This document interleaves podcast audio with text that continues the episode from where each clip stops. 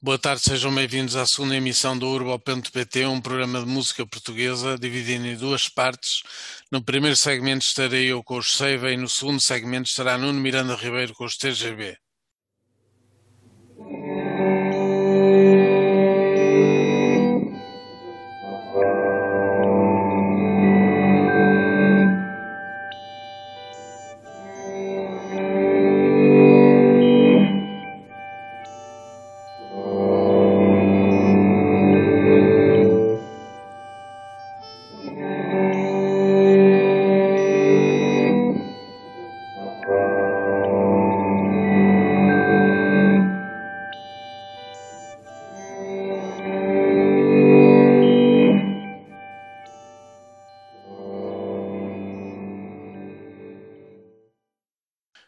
A seguir a entrevista com os Seiva, mas primeiro um tema deles do álbum homónimo 2015, Pele de Aduf.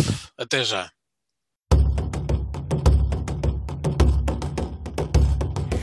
Ouço em mim adufe bem tocado na pela mão, no aro bem timbrado, sou Monsanto com paixão. Quis assim um tom bem afinado, sem canção, nem rumo destinado e voz que sai sem ter razão. Toquei para ti com um vestido bem bordado, feito à mão, de corpo bem cintado e um laço feito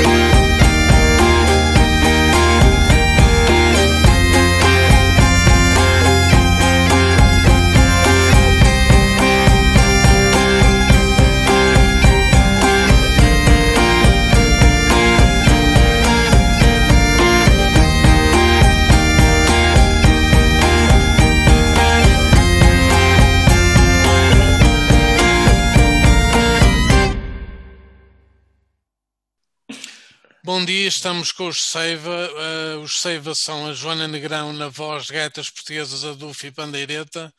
Vasco Ribeiro Casais na guitarra, cavaquinho, gaitas portuguesas e Adolfo. E Rita Novas nas percussões. Uh, Bem-vindos à Urbo.pt. É um Olá. prazer estar com vocês. Mas olha, queria já, obrigado pelo convite, queria já só corrigir uma coisa, que é, aqui em Seiva não há guitarras. Há, há viola braguesa e cavaquinho, mas não há cá guitarras. Ok, obrigado pela correção. Hum, vamos começar. Antes de mais, a pergunta mais básica de todas. Uh, mas eu ouvi no vosso álbum uma guitarra elétrica a determinada altura, um bocadinho. Não há? Não. não há, um som, há um som lá que parece mesmo uma guitarra elétrica. Parece. Numa música, numa é. música. Não, não, é uma, é uma viola braguesa, é eletrificada e, não e passa, tem efeitos, eh, distorções, passa pelos amplificadores, mas é sempre, são sempre, é sempre, as cordas é viola braguesa e cavaquinho. Ok, muito bem. Uh, antes de mais, para começar, pergunta básica, como eu estava a dizer, porquê seiva? Seiva remete para líquidos que, que escorre das plantas, mas também para sangue, o elemento vital. É esse elemento vital, o sangue da terra portuguesa, que vocês procuram na elaboração dos vossos temas? Responde. Sim, sim, a ideia do projeto foi criar um, um, um, projeto que apelasse muito às raízes portuguesas e que procurasse a força dessa raiz e, e achámos que Seiva de facto ilustrava bem essa ideia de, de algo que vem de dentro, né? que vem de dentro e procura um bocadinho o caminho, o seu próprio caminho. Muito bem. Como foi o processo de elaboração de todo o projeto? Como foi que se conheceram? até à decisão de formação do, do, do Seiva? Pronto, nós, eu e o Vasco uh, já vinhamos dos Dascarie, que foi um projeto fundado pelo Vasco. Sim, eu tive a ouvir, tive a ouvir. E, e depois dos Dascarie, os Dascarie chegaram a um ponto um bocadinho de um ponto final e nós achamos que e Seiva era já um projeto que já, já vinha em paralelo e achamos que, que poderia ser eh, de certa forma, a continuidade do que estávamos a fazer com a Dascari até ao momento, que era ir procurar precisamente as raízes tradicionais, as raízes portuguesas, as canções, uh, e partir daí, mas partir de uma forma muito mais coerente, uh, com um projeto que partisse logo do princípio, do início do seu, deste projeto, com instrumentos portugueses, com as canções portuguesas, um, o Jascaria tinha uma história que, que, vinha também com instrumentos de outras proveniências e, e, nós queríamos fazer um projeto que partisse mesmo daí. Então era eu e o Vasco, depois procurámos a Rita porque já conhecíamos de outros projetos onde ela também tocava percussão e, e temos uma história engraçada com ela. Não sei se queres contar, Rita. Conta lá. Como é que a gente. Esta é, pois é, engraçado. Eu conheci a Joana na, na, na, faculdade. Estávamos as duas a fazer o curso, eu em História e ela, e ela em Arqueologia. Ah, bom. Uh, é, sim. E no, no, quando a Joana apresentou o trabalho final, eu conheci o Vasco e passado cinco minutos, sei lá, estávamos a falar, disse, epá, não queres vir tocar para um projeto que eu tenho? Na altura eram os cornos. E eu disse, agora vamos lá. Não, não, na altura não havia música tradicional, não fazia a menor ideia o que é que se fazia aqui uh, sobre isto, então vá, bora, vamos lá. E a partir daí, pronto, fomos trabalhando. Eu depois, passada a determinada altura, fui, fui vender o merchandise da Ascarie. Depois fui promovida a road manager. e depois fui promovida a percussionista. Portanto, foi isto tudo há, sei lá, 12 anos, não foi? Mais ou menos esta, esta história. 13, pai. Sim, sim. É, foi, um, é, foi a exceção. É porque tu vinhas de uma área musical que não tinha nada a ver com isto, não é? Não, não, eu, eu, tocava metal, quer dizer, metal e depois jazz, portanto, nada a ver, não é? Eu, eu, uh, há, bandas, há bandas de metal que incluem jazz atualmente, há muita banda de metal. Sim, sim, sim, e jazz que também é um bocado metal, portanto, sei lá, sim, sim. Há, é, é, tudo um bocado assim. Mas quando o Vasco me falou de música tradicional, falou na altura de gaitas de, gaita de foz e percussão, etc, e disse, mas não sei o que é isto, e fui mesmo, fui mesmo para casa a pensar, juro, isto é verdade, porque é que eu aceitei tocar pelo rancho folclórico? Eu disse, eu achei mesmo, eu aceitei a tocar pelo rancho folclórico. foi muito convincente. Mas o Vasco, o Vasco foi muito convincente, estava a coisa e, e pronto, ainda bem. Eles dizem a brincar que mudaram a minha vida. E, não, não, não, mas o que eu disse. completamente a vida dela. Eu, eu lembro-me bem, o que eu disse foi assim: foi assim, eu lembro-me muito bem disto: que foi. Tu tocas metal? Queres vir tocar para uma banda de gaitas? Pois foi, pois foi, pois foi, foi, foi, foi. Na altura, o que não sabe, na altura era uma era um, a Associação Gaita de eh, do- para o estudo e divulgação da gaita de fall eh, era, tinha sede em Lisboa e havia aulas de gaita de fall em Lisboa e a associação tinha um grupo de gaitas e percussão. Pronto, esse é o contexto. E, e precisávamos de uma percussionista para o grupo. Muito bem, e ficou, e ficou muito bem. Eh, há uma religiosidade, uma religiosidade muito presente nas letras do vosso álbum 2015 e também no álbum, no álbum não, no single eh, Virgem da, da Consolação que vamos ouvir no fim do programa. Eh, até que ponto a religião está presente nas vossas vidas? Deus é uma inspiração? Ou não são nada religiosos? Pois é. Ah, isto, ah, há uma, uma questão que nós não conseguimos fugir, ah, que, é, que é a questão da, da, da nossa cultura e da religiosidade presente na nossa cultura. Isso aí não conseguimos, não conseguimos eh, fugir. Mas apesar de, de, de, neste momento essa religiosidade, religiosidade ter uma, uma roupagem católica, por assim dizer, ah, isto, quer dizer, eu estou aqui a falar, mas tenho duas, duas pessoas ao meu lado que explicam isso melhor historicamente. Mas eh, os povos foram sendo conquistados e as religiões foram, foram sendo postas umas por cima das outras de modo a substituírem a anterior. Não bem Exato. a substituírem, mas, mas a arranjarem maneira de manterem a anterior viva de outra maneira. O próprio Natal E pronto, era uma festa pagã, aliás.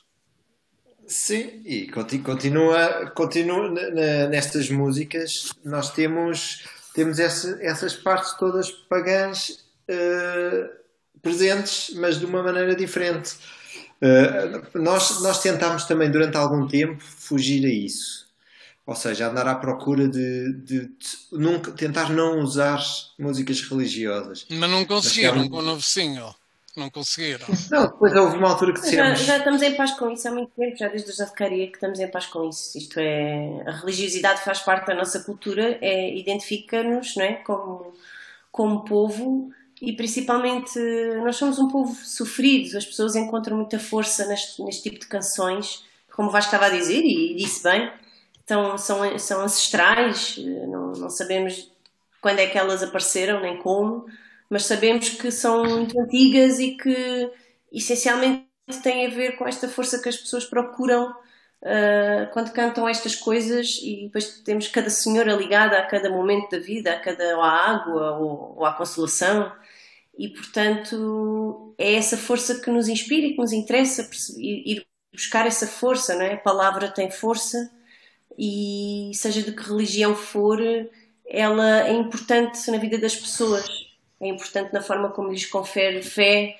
e como as faz ultrapassar os problemas e, e isso é isso que nos inspira e que nos faz já não ter problemas em ou questões hum, hum, como é que se diz? Não temos qualquer tipo de questão em, em pegar nisso e, e torná-lo nosso à nossa maneira. Sim, e lá por, por cantarmos essas músicas e tocarmos essas músicas, não quer dizer. uh, nós, nós olhamos para aquilo de uma maneira muito mais profunda, é exatamente aquilo que a Joana disse, e não como uma, uma expressão da nossa fé através de. Ou seja, Virgem da Consolação, mas pronto, nenhum de nós é católico. Mas, mas não temos qualquer problema em tocar aquela música e porque sabemos que aquela música é uma música que faz parte da nossa cultura portuguesa, nós tocamos e nós temos essa parte também na nossa educação, não é? Faz parte, faz parte de nós. e, e também Sim, nenhum de nós consegue, no fundo, mesmo que seja eu sou ateu, mas há coisas que eu noto em mim que têm alguma, da minha educação, alguma religiosidade, que não me consigo livrar disso. Alguma culpa também, às vezes. Sim, eh, eu, eu acho que nós também, quando pegamos nas canções e as descontextualizamos, não é? Porque a Senhora da Consolação está, está associada a um contexto, a uma vivência que não é nossa. Portanto, a partir do momento em que nós descontextualizamos, também lhe- lhes damos novos significados, novos contextos. E, e o nosso contexto é pegar numa canção que tem muita força e que nós sentimos que também nos dá força a nós, independentemente da religião. Ou seja, é, é aqui o que interessa, a mim o que me interessa particularmente é, é a força da palavra. Rita, tu que vens do metal, queres dizer alguma coisa sobre religião? Esta, é, eu acho que esta pergunta é, é, de, é de facto complicada e é interessante, podíamos estar aqui imenso tempo a falar, a falar dela. Eu também sou ateia, como a Joana e o Vasco, não é? Quer dizer, e, e, e na verdade, nesta, nesta música da Virgem da Consolação, o que eu imagino é uma velhota há não sei quanto tempo atrás a cantar aquela música preocupada com a hora da morte dela, o que é que ela ia fazer quando, quando chegasse a essa altura. E imagina esta história, ou seja, é ver, ver a, a mentalidade, a forma de pensar, a forma de acreditar de outra pessoa que não nós, e que, que são os nossos antepassados, não é? E portanto eu acho que é uma forma de honrar isso, e é uma forma bonita de honrar isso. Muito bem. Vocês, nota-se que falam com orgulho dos instrumentos que tocam, eh, como no tema Pele de Aduf ou no tema Adufes. Sim, isto basicamente tem a ver logo com a tua primeira pergunta quando falaste de Seiva, porque é, nós decidimos, nós, nós andávamos algum tempo a experimentar coisas, outras culturas, uh, outros estilos de música, e chegámos a uma questão que, que nós somos portugueses, a, a, nossa cultura é super rica, nós apesar de sermos um país pequeno, somos um país que tem muitas tradições diferentes e muitos instrumentos de norte a sul, se calhar mais do que até os países, os nossos países vizinhos, não digo mais, mas, mas somos um país muito rico. E, e nós, nós achámos que estava na altura de pegar nesses instrumentos e tentar dar-lhes uma abordagem diferente, a nossa, não, não tem vale o que vale, não é? Não é isto aqui também não é para ser uh, nenhuma religião dos instrumentos, mas, mas uma abordagem diferente e levar os instrumentos para um nível uh, diferente. Por exemplo, cá, uh, se formos ali à Galiza, eles têm as gaitas de foz deles, estão Exato. no nível do conservatório, aquilo é igual ao violino. Cá em Portugal, o único instrumento que está nesse patamar é a guitarra portuguesa, que foi o único instrumento que, foi, que evoluiu para um patamar de excelência, não é? Que são os instrumentos são bem construídos e os músicos são muito bons.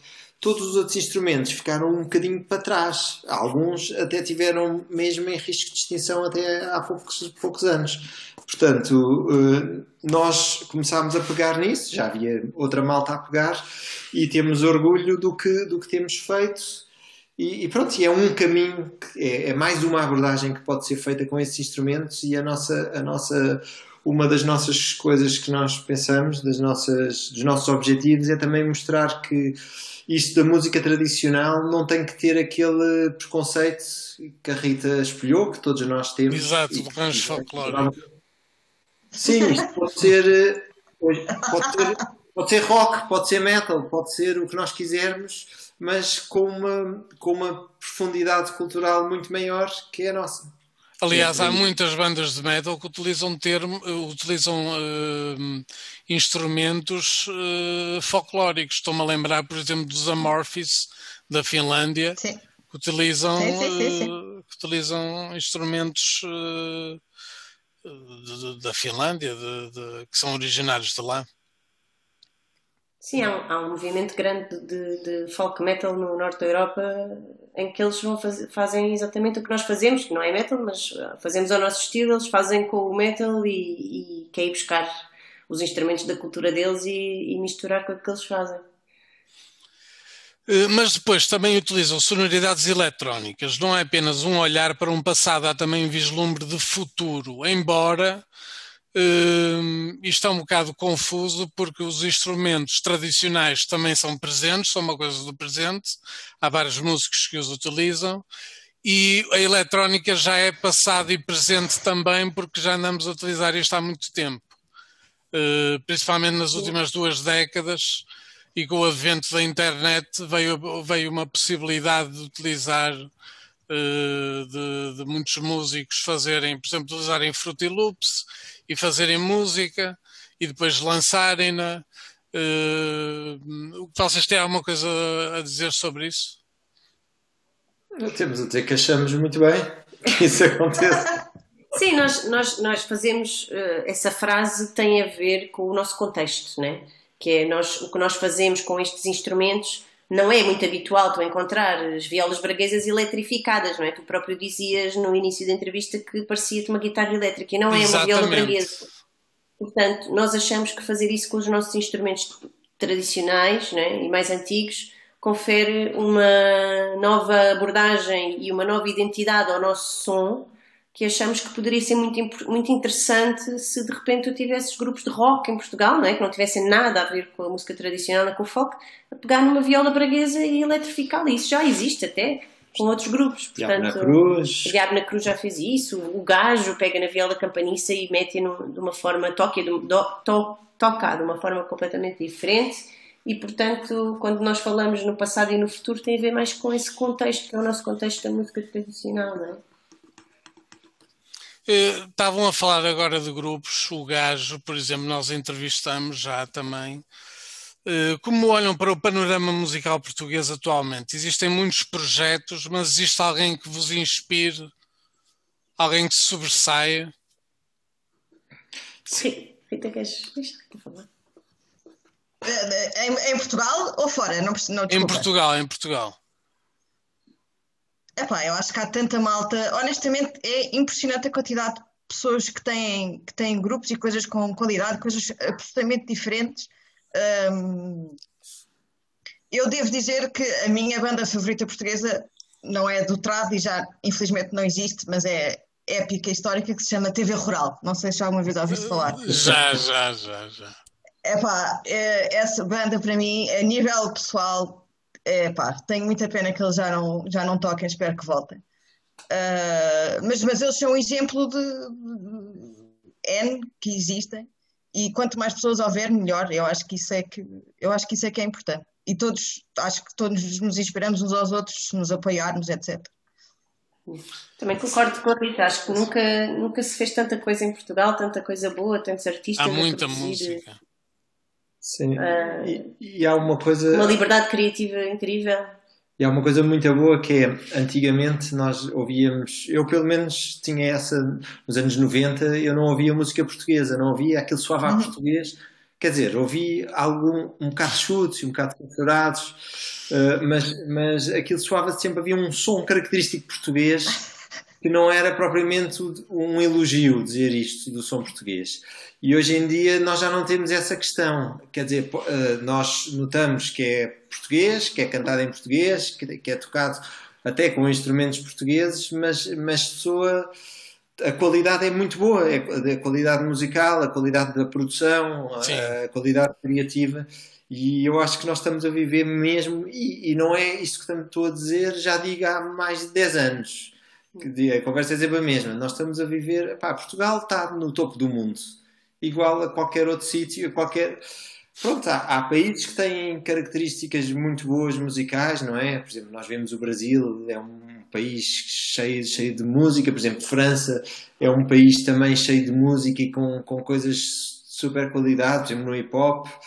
Uh, mas Portugal não fica atrás do lado de nenhum deles. Pronto, tem as suas características e são, são boas. Estamos num nível muito bom. É preciso, é, é- nós, também, nós também temos um bocado, andamos um bocadinho nessa luta, que é, é preciso mostrar ao resto do mundo que Portugal não é só fado, não é?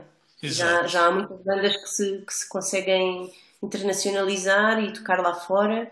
Muitas bandas ligadas ao folk, mas também ligadas ao metal, mas, mas é importante mostrar que ao mundo que Portugal tem muita cultura que vai para além do- das divas do fado. Isso Exato.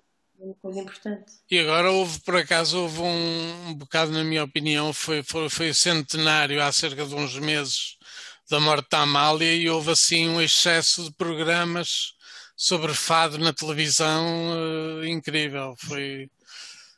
Pois, eh, o fado ainda ocupa muito o airplay em Portugal e, e- e, de facto eu, eu até acho graça quando ouço alguns fadistas a dizer o contrário, porque na minha opinião acho que o fado ainda domina até demais, né?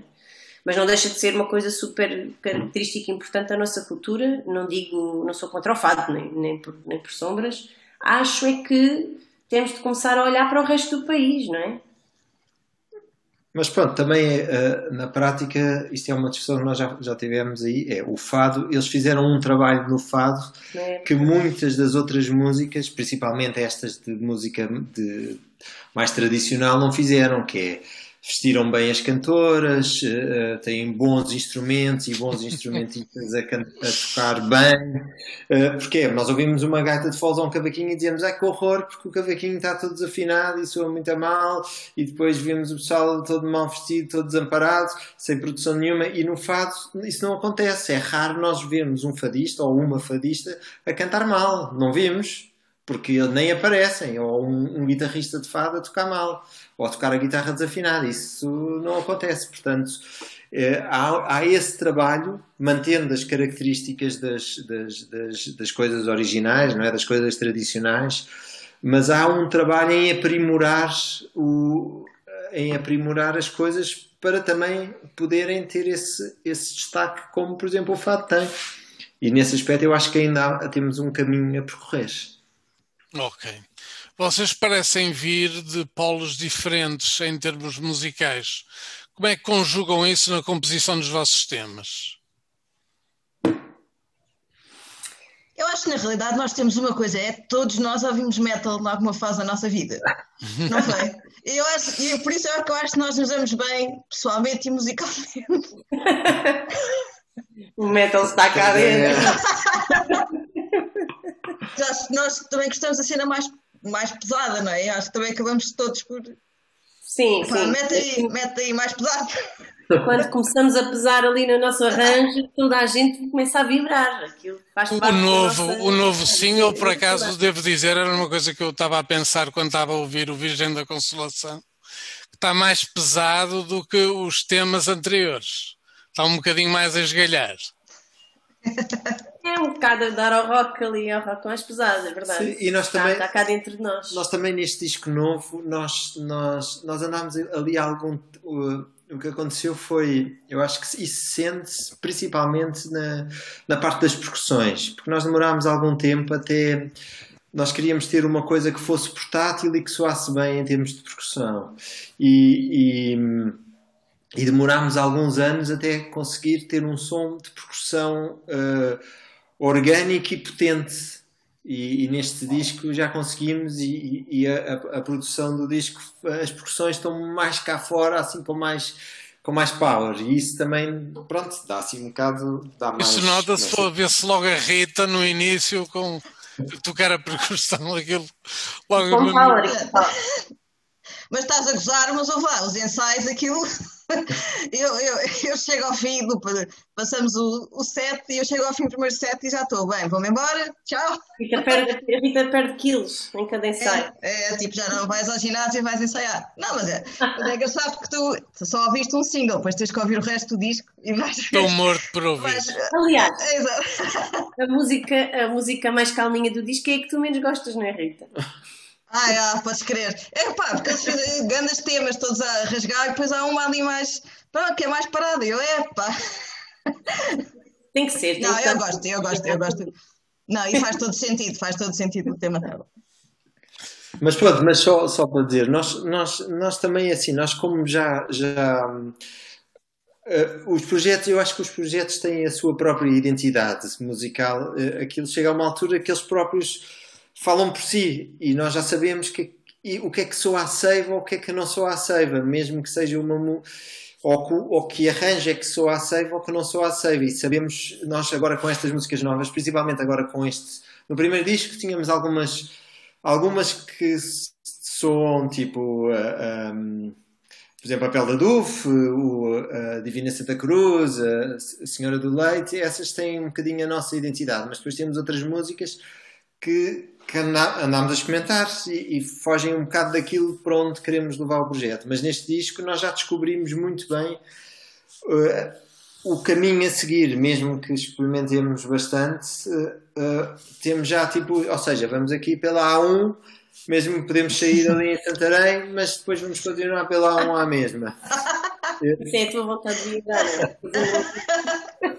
Portanto, em termos, em termos musicais, nós, nós pronto, aquilo, a, a, banda soa, é o nosso som, é este. Portanto, nós rapidamente, a não ser que comecemos a não gostar deste som que nós fazemos, uh, rapidamente nos entendemos com isso. Sim, depois também nós já nos conhecemos há muitos anos, a verdade é essa, e há um entendimento que já não é, não é verbal. Nós, nós ouvimos, lembram que houve uma altura que nós estávamos a ouvir várias ideias de músicas que poderíamos uh, pôr no disco, e houve músicas que saíram logo todo por unanimidade. Assim, Olha, esta não é, yeah, esta não, não é, não é Seiva, não, isto é para outro projeto. E isso aconteceu de uma forma muito natural, uh, não é? E nem sei bem explicar como. É um entendimento, na verdade, que tu não, não se tem muitas vezes com, com, a, com, as bandas com que tu, quando tu trabalhas com muitas pessoas e demora tempo a encontrar pessoas com quem tu tens esse entendimento.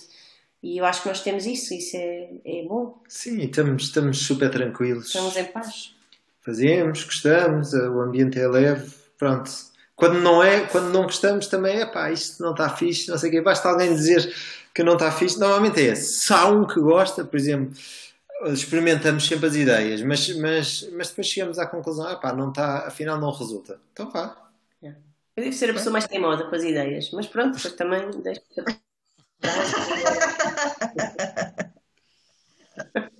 Uh, há um hiato muito grande entre o vosso álbum homónimo 2015 e o que vai sair no fim deste ano.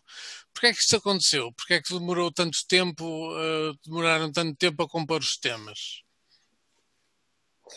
Bem, olha, nós, um, pela altura de, ou seja, este primeiro disco de 2014 e depois eu tive, tive bebê em 2016 uh, e portanto okay. nessa altura já tínhamos algumas, já estávamos a trabalhar em algumas coisas que poderiam, que poderiam constituir um novo disco mas na verdade tivemos que parar ali porque tive um bebê, digamos, muito exigente e portanto houve ali mesmo um período em que foi preciso um, assumir e aceitar que se estava a viver aquele momento, o que foi um bocadinho isso. Ainda fizemos algumas coisas ali naqueles primeiros meses, até fizemos umas viagens para fazer uns concertos até fora de Portugal, é onde eu fui de bebê às costas, mas na realidade em termos de a produção e a composição são coisas que, que te consomem muito e eu estava muito consumida por outra coisa naquele momento. Exato, e, portanto, não, imagino. não estava a conseguir uh, dar vazão às coisas que eram preciso fazer e, portanto, foi mesmo uma questão de aceitar que, estava, que estávamos a viver esse momento. E depois, passado pouco tempo, a Rita também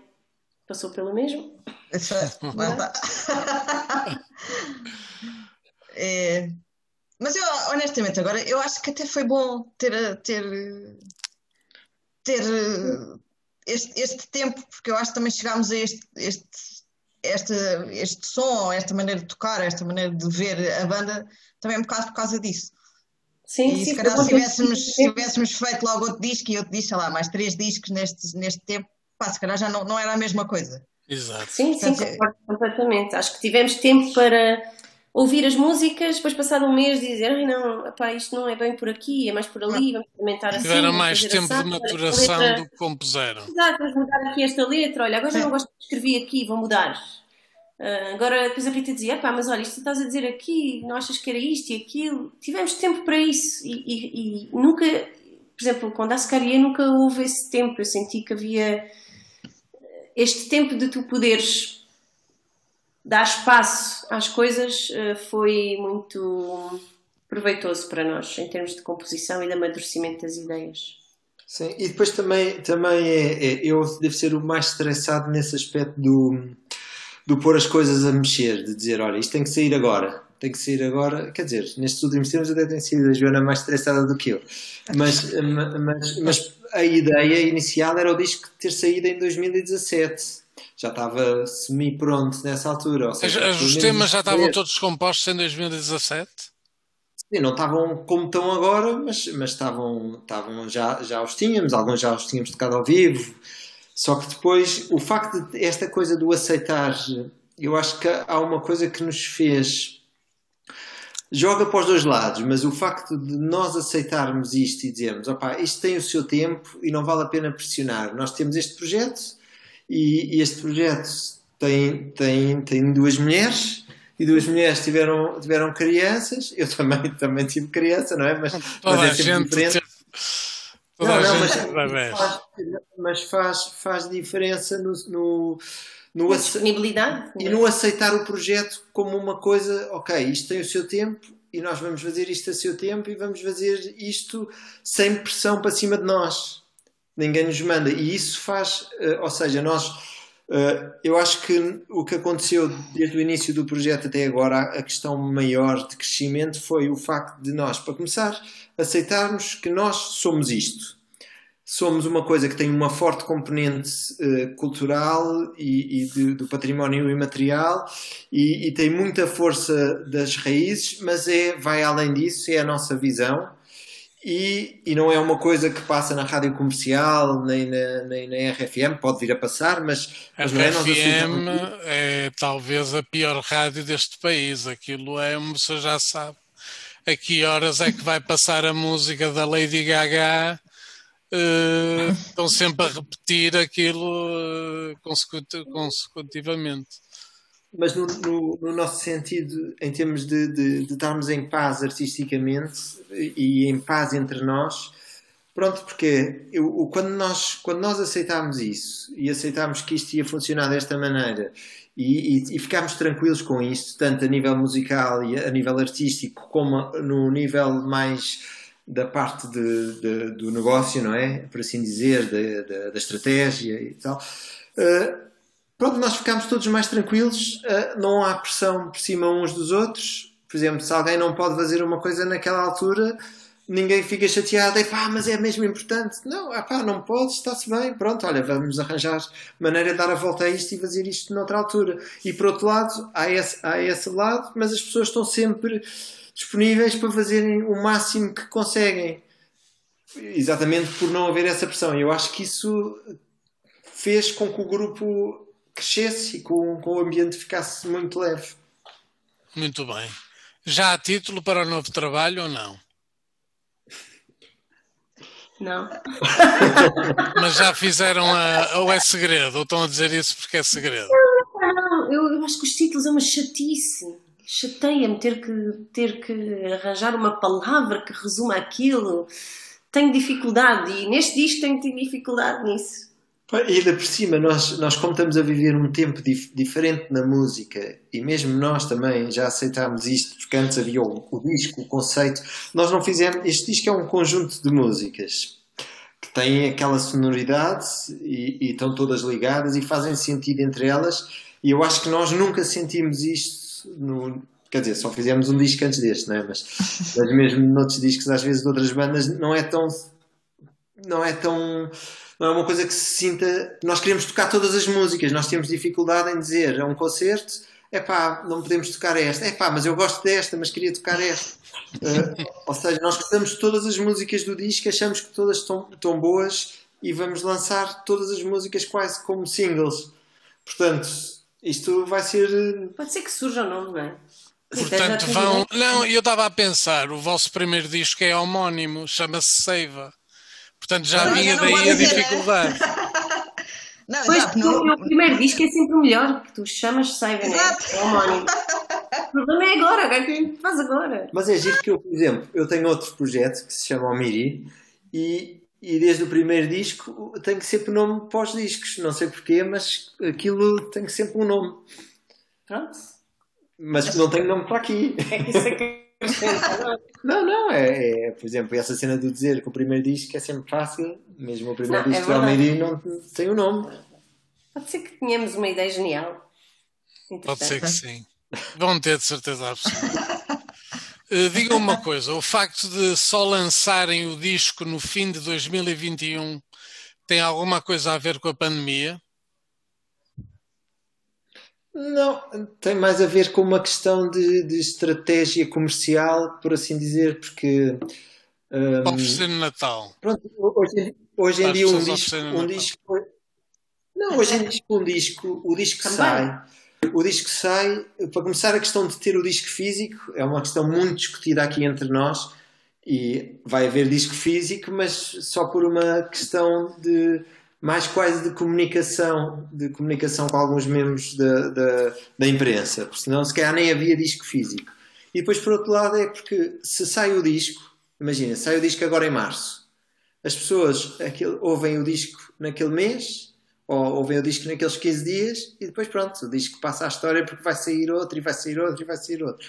Assim, se for saindo o disco aos poucos. Uh, tu tens disco... sempre uma razão para comunicar com as pessoas, não é?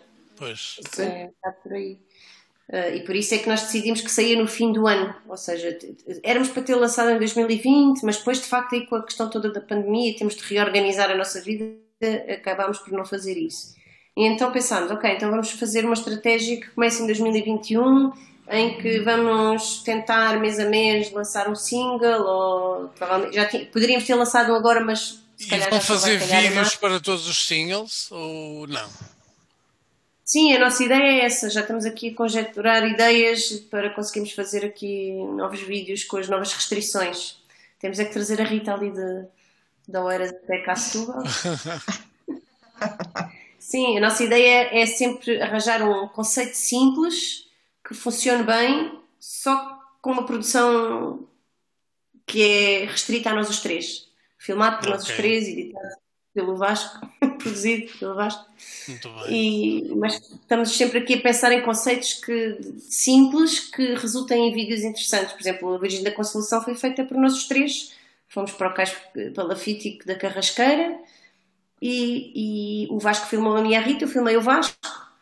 E basicamente foi, a ideia foi: vamos filmar ali naquele sítio. Gostamos daquele sítio, achamos que tem a ver com o tema da canção, eh, o mar e toda, toda, toda essa.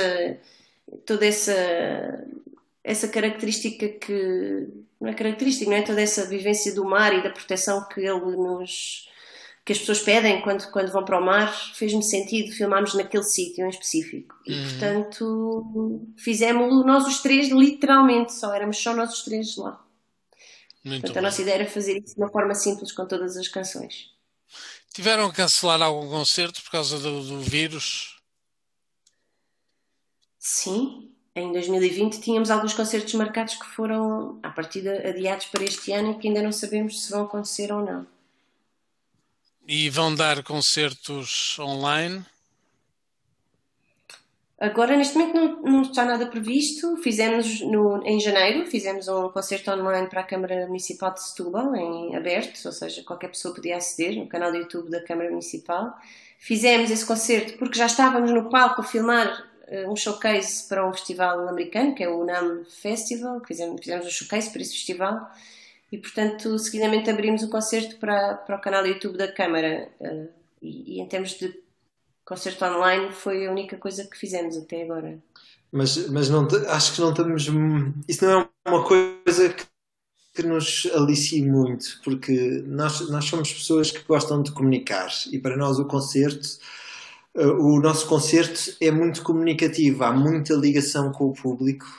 Eh, Nós não estamos simplesmente ali a tocar. No concerto online tivemos, não é? Mas eh, nós comunicamos uns com os outros e comunicamos com o público, e isso é metade do concerto. Se não há público, quer dizer, por muito que possa haver público em casa, mas não há, não há feedback, não há uma comunicação direta. Eu acho que os concertos online não estão de longe, de longe subst- substituem um concerto físico. Acho que os concertos não vão acabar e as pessoas estão ansiosas a poder estar juntas de novo, a usufruir. É uma experiência totalmente diferente.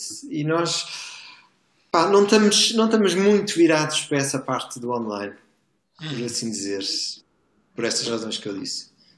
Queres dizer alguma coisa, Rita? Ba- Eu, pá, honestamente, o online é muito estranho. É muito estranho tu, tu tocares. Tu tocar... Já fizemos dois, não foi? Em Guimarães também foi. Mas, Sim. mas, por exemplo, esse aí nós pensávamos que íamos ter público. Pois, pois, exato. É pá, tocas para um auditório. Ainda foi em dois auditórios gigantes, estavam completamente vazios, e depois tinhas pá, os técnicos super simpáticos a bater tipo umas palmas, sabes? Aquela... Ouvias aquela. Epá, é, é muito estranho. E, por- e por muito tu ponhas assim, ok, vou fazer uma performance, as pessoas estão a ver em casa, estou a tocar para as pessoas em casa, epá, mas não é a mesma Não é a coisa, mesma é giro coisa, tocar com eles, a mas é quase como se fosse um ensaio. Epá, não, não, acho que não tem a ver nem para quem está a tocar, nem para, nem para quem está a ver. E mesmo para quem está a ver, eu digo-te que eu, eu vejo muitos concertos de muitas bandas, estou sempre aqui a ver o que é que o pessoal anda a fazer.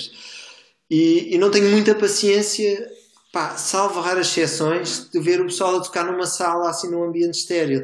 De resto, eu gosto de ver os concertos, mas Com concertos com o público. Exato. Porque a performance da banda e do artista é totalmente diferente quando há público. É uma energia totalmente diferente.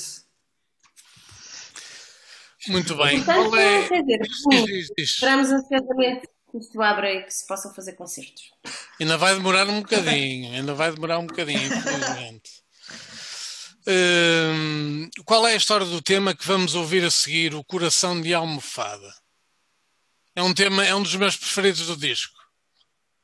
Sim, este tema é, fala sobre não temos medo de nos deixarmos levar pelo amor, né? O amor pode ser o coração de outra pessoa, pode ser a nossa almofada, pode ser um local onde nós descansamos finalmente e sentimos que temos ali uma casa. Eh, Eu acho que falta hoje em dia há muito falta as pessoas têm muita, têm muita dificuldade em confiar umas nas outras, fecham-se numa certa eh, ganham muitas carapaças e, e esta música fala precisamente sobre não termos medo de, de largar as carapaças e de confiar na outra pessoa e de amar. Muito bem, vamos então ouvir Coração da Almofada do álbum 2015 dos Seiva, ou álbum homónimo. Até já.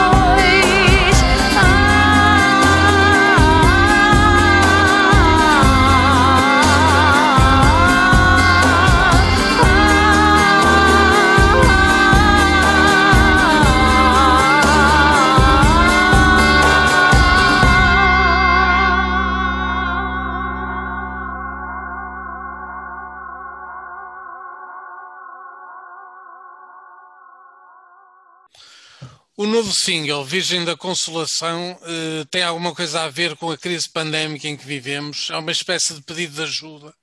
Mais uma vez, a temática religiosa parece estar lá. Está, completamente. Uh, esta música não, não é feita para isso, né? porque, como, como já falámos, é uma canção muito antiga, é uma canção da Beira Baixa, uh, que eu ouvi cantada pela Catarina Chitas, que é uma, uma cantadeira de Penha Garcia, né? que já faleceu, infelizmente.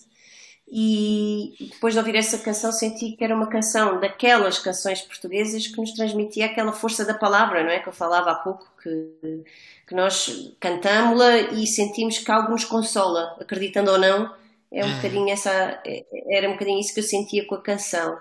Uh, depois foi muito giro porque falei com, a, com uma, uma pessoa que é a minha consultora de, das músicas da Beira Baixa, que é a Dona Amélia, que é, faz parte das Adofeiras de Monsanto, com quem eu converso muito quando eu não compreendo uma canção. E é, é engraçado porque a Catarina Chitas cantava Virgem da Conciliação e eu pensava que ela estava a falar em conciliar e não em consolar. Okay. E a Dona Amélia disse-me que ela falava em consolar. Consolar tinha, ela dizia conciliar tinha a ver com a, com a forma de falar mas que tinha, era, era mesmo a consolar, a consolação. E obviamente está lá um sentido religioso, mas eu acho que estas canções, era como o Vasco dizia há pouco, vão muito para além disso. Uhum. Uh... E já estava feita, não sei, Sim. há dois anos ou três. Sim, é óbvio que neste momento nós escolhemos-la como single porque achamos que falta, as pessoas precisam de, de consolação. Há muita gente, não é? Nós todos sentimos-nos um bocado perdidos no meio disto tudo e encontrar um bocadinho de consolação é sempre para a nossa vida. Muito bem, vocês têm, têm ambições de internacionalização, eu imagino que já tenham tocado lá fora. Sim, nós, nós, nós pensamos os projetos. Uh, pronto, eu acho. Então, um projeto como o nosso é um projeto que trabalha, é um projeto, não é um, é um projeto português, é uma banda portuguesa, mas para o mundo. Não, não, não vimos Portugal como. Portugal é uma parte do nosso alvo. O resto, o resto é o mundo. E nós, nós já tocámos em muitos, em muitos sítios, já tocámos na, na Finlândia, em Espanha, em, em Malta, França, Alemanha. Uh, mas pronto, e, e, agora, neste momento, estávamos com, com algumas coisas, outra vez para a França, estávamos assim com algumas datas em cima da mesa, era para a França, para a Suécia, tínhamos assim algumas coisas. E, e nós vemos, sim, vemos o projeto como uma coisa a nível mundial, e ainda por cima, como é mais fácil uma banda tipo nós eh, internacionalizar-se do que uma banda portuguesa de rock a cantar em inglês porque nós acabamos por ter uma coisa muito específica a representar um, uma parte de Portugal e há muitos, há muitos festivais de música do mundo e é mesmo, um mercado, é um mercado próprio. Sim, e mesmo os festivais de, de mais generalistas uh, procuram às vezes coisas assim específicas, mesmo que seja coisas tipo os alives do, lá de França e da Alemanha e da Holanda, também às vezes procuram assim coisas diferentes. E a verdade é que nós, nós no final de 2020 e mesmo agora em 2021, quando fizemos este showcase, nós fizemos aqui um conjunto de showcases em festivais que não têm, não têm um caráter muito da música do mundo, não é? por assim dizer. São festivais mais generalistas, não é? Tocámos no Westway Lab, depois esse showcase passou na, na na Vasco. Sim, São Paulo. Sim, São Paulo e em Bilbao, como é que se chamava? Uh, na BIM. Na BIM, no BIM, exato, de Bilbao e o NAM Festival, que é o festival americano que juntou bandas do mundo inteiro. Portanto, nós até temos conseguido furar um bocadinho o esquema da, da, da música do mundo. E entretanto passaram na rádio em Itália, como disse a minha mãe, não é? Espetacular. O quê? Eu não sei essa história. É verdade, a minha mãe contou. Agora... ah, é? Foi. Muito bom. Não sabia. Não é nenhum milagre, Rita. O pessoal manda as coisas para as rádios internacionais. Pronto. Depois podes ter ou não a sorte de eles passarem. Sim, mas está tá, tá já em playlist em algumas. Uh, aqui a, a Virgem da Constelação, por acaso também não te disse, mas está numa, numa rádio no Canadá, numa rádio na Austrália, está assim em algumas rádios assim. Sim na Espanha. A malta tenta, não é? Pode ser que. Sabe, tá, na República Checa. na parede está e... também na República Checa, está assim em alguns sítios. Boa. Ninguém me diz nada aqui, nesta banda. Entretanto, em 2019 ganharam um prémio, o Prémio Impulso, dado pelo, pela rede de periodistas ibero-americanos no Festival Exib Música em Setúbal. Qual foi a sensação de terem recebido esse prémio? Foi boa, foi uma boa sensação. É sempre bom receber prémios. Malta não anda nisto para, para- para receber prémios, mas eh, Mas é bom. o primeiro prémio que nós ganhamos, não foi? Sim. Foi, foi. O primeiro prémio, mesmo na, na nossa carreira artística, tu já ganhaste umas coisas com a Miri, por acaso. Ganhei depois, até. Depois, depois, Acho que ganhei o ano passado, sim. o impulso Não, a- a- aquilo é bom porque primeiro foi, foi mais um desses festivais que eu- isto é um festival, é uma feira de música, uma feira de profissionais da música, de profissionais de- dos empresários, não é? dos agentes, dos managers, de todo, eh, mais ibero-americano, mas estavam representados alguns de todo o mundo. E, e o facto de nós sermos galardoados com um prémio numa feira profissional mostra que os profissionais reconhecem em nós que estamos a fazer alguma coisa, devemos estar a fazer bem, não é? Uh, Foi o, o- o- um prémio que galardoou o concerto que eles mais gostaram de ver no festival. Foi Ah. também muito importante nesse, nesse ponto de vista. Sim. sim, e, e, contentes. e mais, mais do que a questão do ganhar um prémio e dizer é muito bom ganharmos o prémio, isto funciona para todas as bandas, não é? E para todos os artistas e para todas as áreas. E às vezes as pessoas não ligam nada ao que tu fazes, mas de repente tu ganhas um prémio, as pessoas dizem, ah, se ganharam o prémio devem ser bons, e se calhar já vão ouvir, já exato. vão ouvir. Pronto, é, é- realmente funciona mesmo assim, não é? O facto de nós o termos ganho aquele prémio, eh, logo assim a consequência imediata foi um concerto na Finlândia. Eh, e pronto, e, e foi também um- algumas ligações profissionais eh, com algumas câmaras. Portanto, e, e deu para desenvolver outros projetos que estamos a desenvolver neste momento. Portanto, é sempre eh, mais do que a sensação de Ei, muito bom ganharmos um prémio, é os resultados que o prémio traz e é um bocadinho premiar o nosso trabalho, porque nós estamos aqui a falar assim super tranquilos, mas o facto é que pronto, nós também damos ao litro para que isto aconteça, não é? Para, Exato. para que o concerto seja bom, para que são muitas horas aqui a fazer, a produzir as músicas e a pensar nas músicas e a a ensaiar. para perder quilos, fazer ensaios. Ah, A coisa boa é que vamos em ginásio. exato. Mas eu lembro-me que esse concerto, por acaso, eu acho que foi dos melhores concertos que nós, que nós demos. Eu adorei dar esse concerto. Mesmo se não tivesse ganho um prémio, pá, gostei mesmo, gostei mesmo. E pronto, ganhou o prémio. Tínhamos altas condições, que não é uma coisa que se proporcione sempre. Num palco bonito, tínhamos material de boa qualidade. Parece que isso são coisas super importantes para tu poderes estar à vontade em palco e te sentires confortável para dar um concerto memorável. Acho que foi um concerto memorável, tanto para nós como para quem estava lá. Depois, também, eu estava a tocar na minha cidade, na praça principal da minha cidade. Portanto, logo aí, eu acho que nós estávamos muito entusiasmados com esse concerto. Foi, foi muito bonito. Mas estávamos entusiasmados, mas estávamos, estávamos tranquilos também. Estávamos, estávamos com, com vontade de tocar e era uma altura, apesar da banda não. não, não nós, nós não temos feito muitos concertos, mesmo quando havia, quando havia a possibilidade de fazer concertos, não estávamos assim propriamente uma banda daquelas que, que fazia 70 concertos no Sim. ano. Estávamos a começar, não é? Isso, isso foi em 2019. 19. Portanto, em 2019 foi o ano. 18, 19 foi o ano em que nós íamos voltar ao ativo, verdadeiramente. Uhum. Mas as a- coisas pararam. Mas apesar disso, nós estávamos, não estávamos muito rodados em termos de palco, mas estávamos muito ensaiados e estávamos com uma grande pica. E isso, pronto, refletiu-se na, na energia do concerto e, na, e no como as coisas aconteceram. Em 2020 tiveram o apoio da DG Artes para a criação de um projeto intitulado Da Seiva à Árvore para levar música tradicional à comunidade escolar. Falem-me um bocado desse projeto, se faz. Pronto, esse projeto nasceu da minha vontade de transformar em, em livro eh, e transformar numa ação, numa ação mais concertada um, um, eh, esta coisa de levar a música tradicional às escolas, à comunidade escolar e, e levar-lhes um concerto profissional.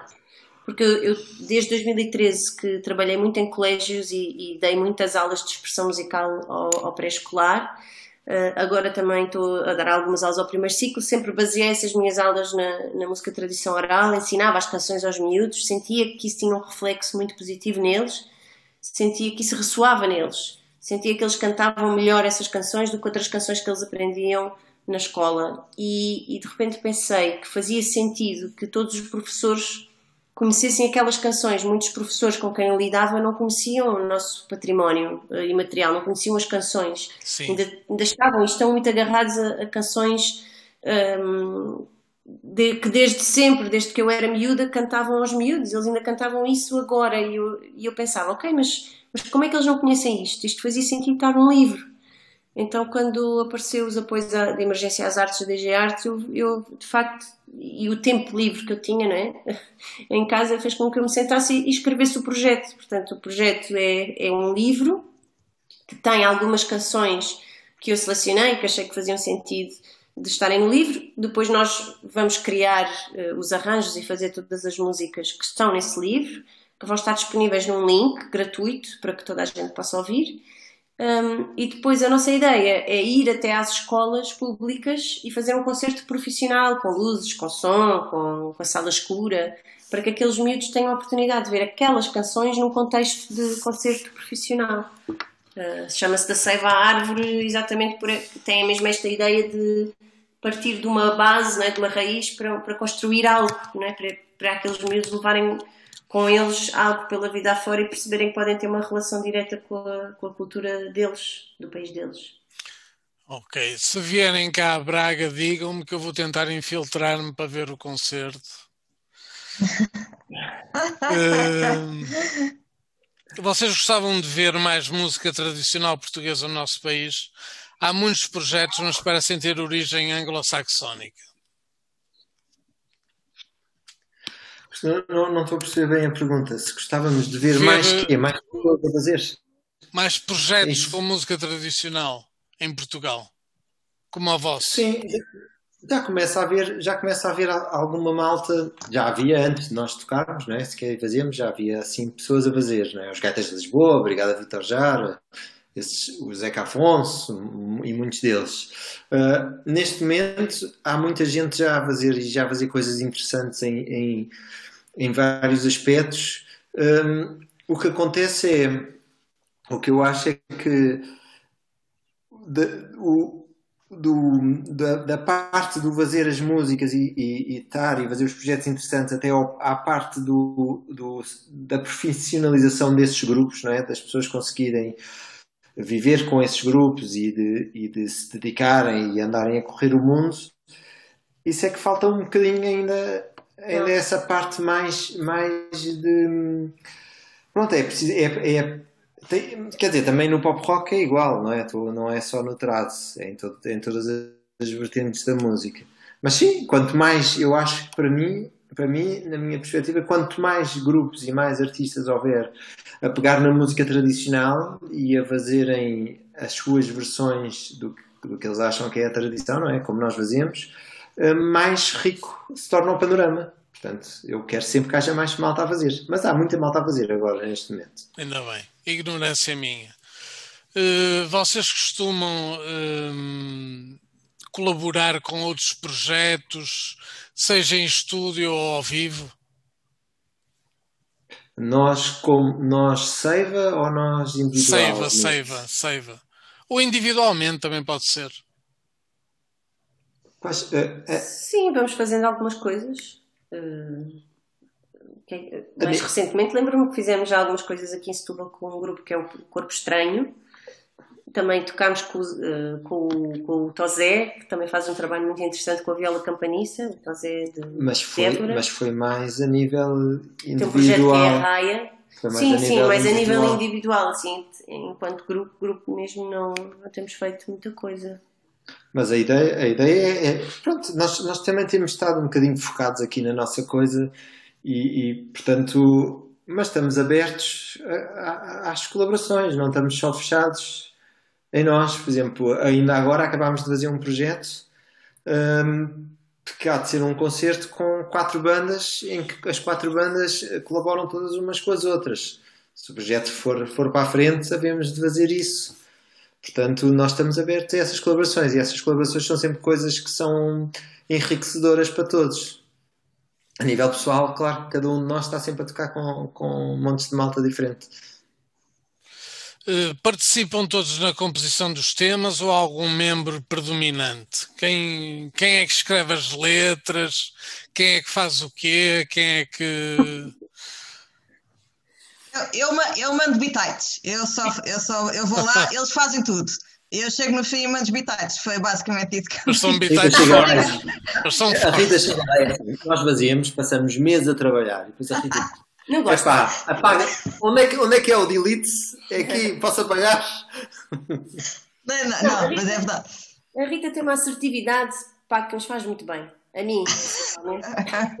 Estás surpreendida de ouvir, não? Mas é verdade.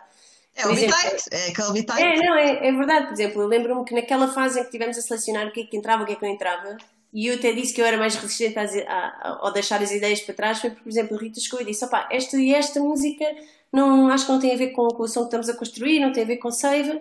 E, e eu fiquei, fiquei ali a matutar naquilo, mas depois percebi que ela tinha razão. E, e às vezes o, tu vires de fora e chegares ao pé de duas pessoas, não é? neste caso eu e o Vasco, que compomos a maior parte das coisas, dá-nos esta, esta, este baque com a realidade de tu estás muito focado a fazer uma coisa durante muitos meses e depois uma pessoa que ainda não ouviu nada chega e, e mostra-te, dá-te uma visão mais. Uma perspectiva mais, diferente. especial.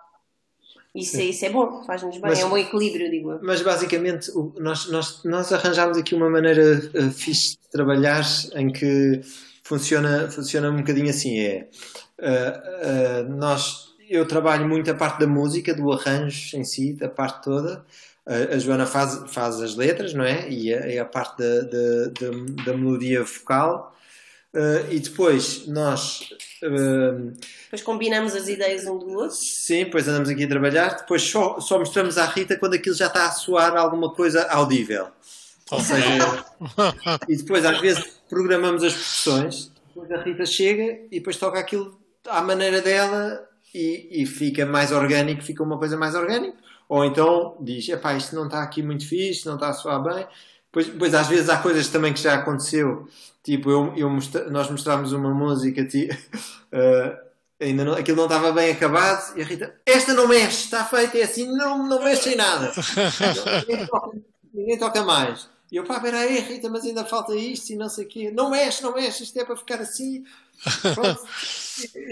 Ou seja, acabamos por ter, mas, mas as coisas, eh, nós notamos, nós notamos, por exemplo, neste disco aconteceu uma coisa que foi nós nós fomos fazendo as músicas com este processo de gravar e tocar, mas depois nós acabámos por tocar quase todas as músicas, tocámos ao vivo antes de, tirando uma ou duas, antes Mas de, antes de, Ok. de as gravarmos mesmo à série. Ou seja, a música foi ganhando vida. Foi ganhando vida porque quando nós tocamos, quando nós estamos os três a tocar, aquilo normalmente é assim: tocamos, aquilo não soa nada, a primeira ou duas vezes. Começa toda a gente a dizer: epá, isto mete mais alto, isto, baixa isto, baixa isto. Mas passar tocámos umas quatro ou cinco vezes, a música começa a soar e depois de tocar ao vivo, nós começamos a sentir. Tira isto, mete aquilo e não sei o quê, e depois gravamos, e foi assim. Portanto, acabamos por estar sempre, cada um à sua maneira, mas todos envolvidos no processo. Eh, Eu ia perguntar, estavas a falar ao vivo e eu ia falar exatamente disso. O que é que podemos esperar de um concerto dos Seiva? Eu imagino a Rita eh, com muita força ali, com muito Rita a desmaiar, power. quase. É, isso.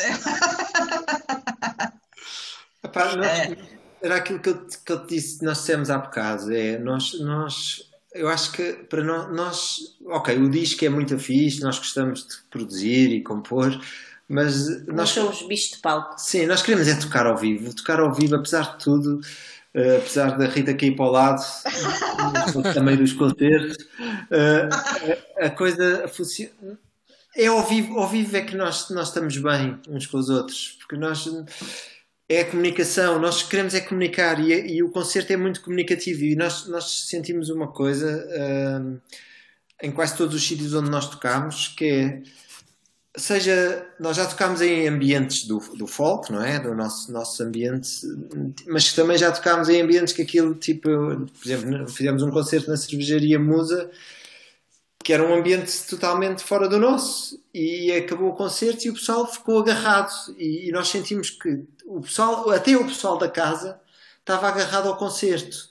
E isso é o que nos interessa, isso é o que nós queremos, isso é o que nos dá prazer. É, é, é fazer com que a música chegue às pessoas, mesmo que as pessoas ninguém não tenham ligação nenhuma à música tradicional ou à, ou, ao, ou à world music, mas que de repente vejam, nos vejam a tocar e digam: epá, eu não gosto de cavaquinhos, mas até estou a gostar deste som aqui, destes gajos. Uhum. Pá, estas músicas, epá, olha que isto aqui até está fixe, olha que isto aqui é que tu como. Pronto, esse aqui é o nosso. O, portanto, o que podem esperar de um concerto é nós a darmos o máximo e a tentarmos comunicar diretamente com o coração das pessoas.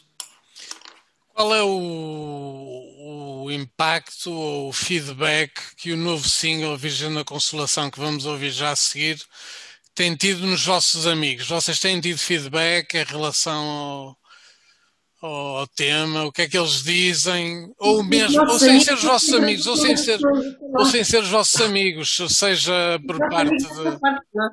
Estão fartos de vocês? Não, estou a brincar. A família e os amigos, eu acho que nunca são aquelas pessoas que te dão melhor feedback. Não sei, pelo menos Ok. a nossa experiência.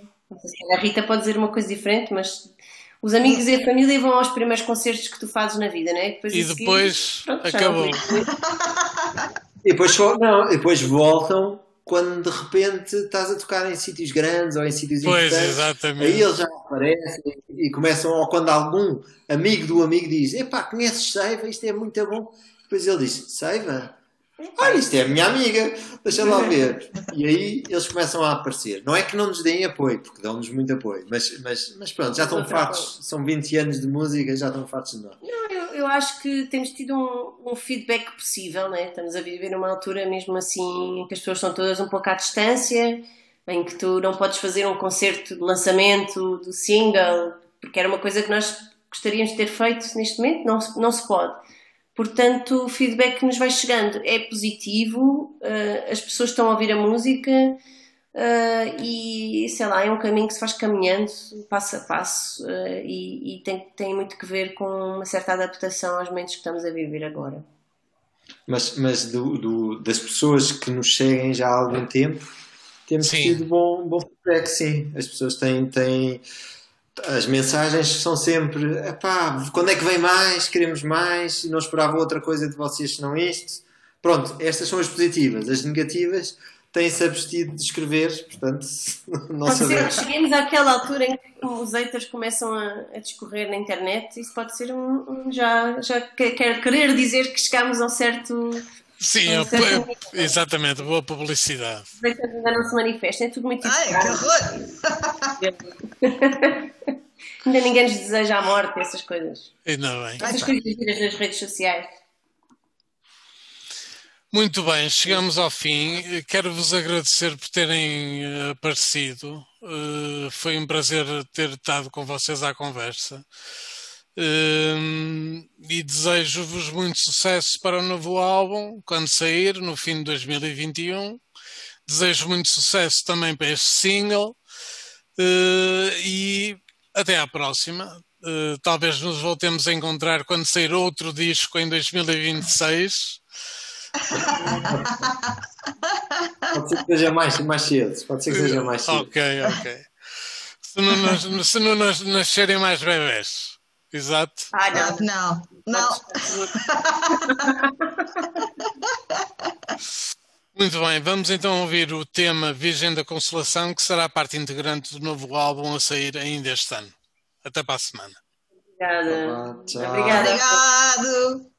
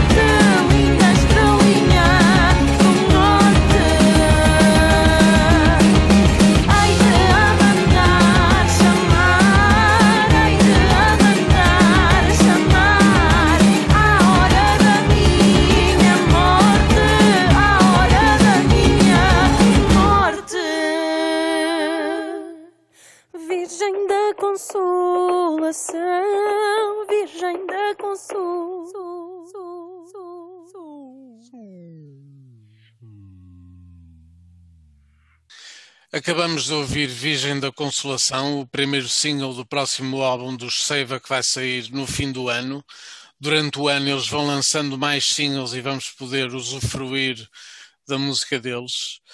Hum, Olha, Afonso, eu, eu ouvi o primeiro álbum, eh, chama-se Seiva também, eh, repetidamente, e devo dizer que gosto muito, muito, muito da- dos Seiva. eles são muito Co- bons. Como é que, que, que mais é que eles revelaram eh, na, na entrevista? Não, o que eu achei interessante, o que eu acho interessante nos Save é o facto de eles utilizarem instrumentos tradicionais. E a gaita de foles, que é um instrumento que eu gosto muito, que me faz lembrar as minhas idas a Santiago de Compostela, por exemplo, onde eu ouvia muito. Hum, para mim, este álbum Seiva, que já é, pronto, como eu disse, 2015, eh, eh, é um dos melhores discos que eu ouvi nos últimos tempos.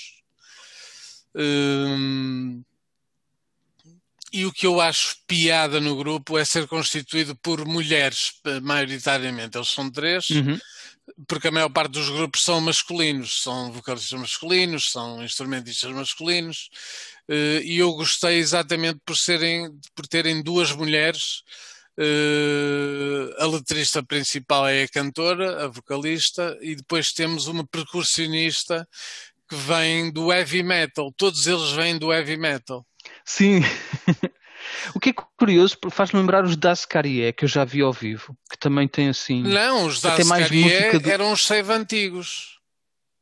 Ah, então por isso, porque eh, a bateria dos Das Carrié era muito heavy metal.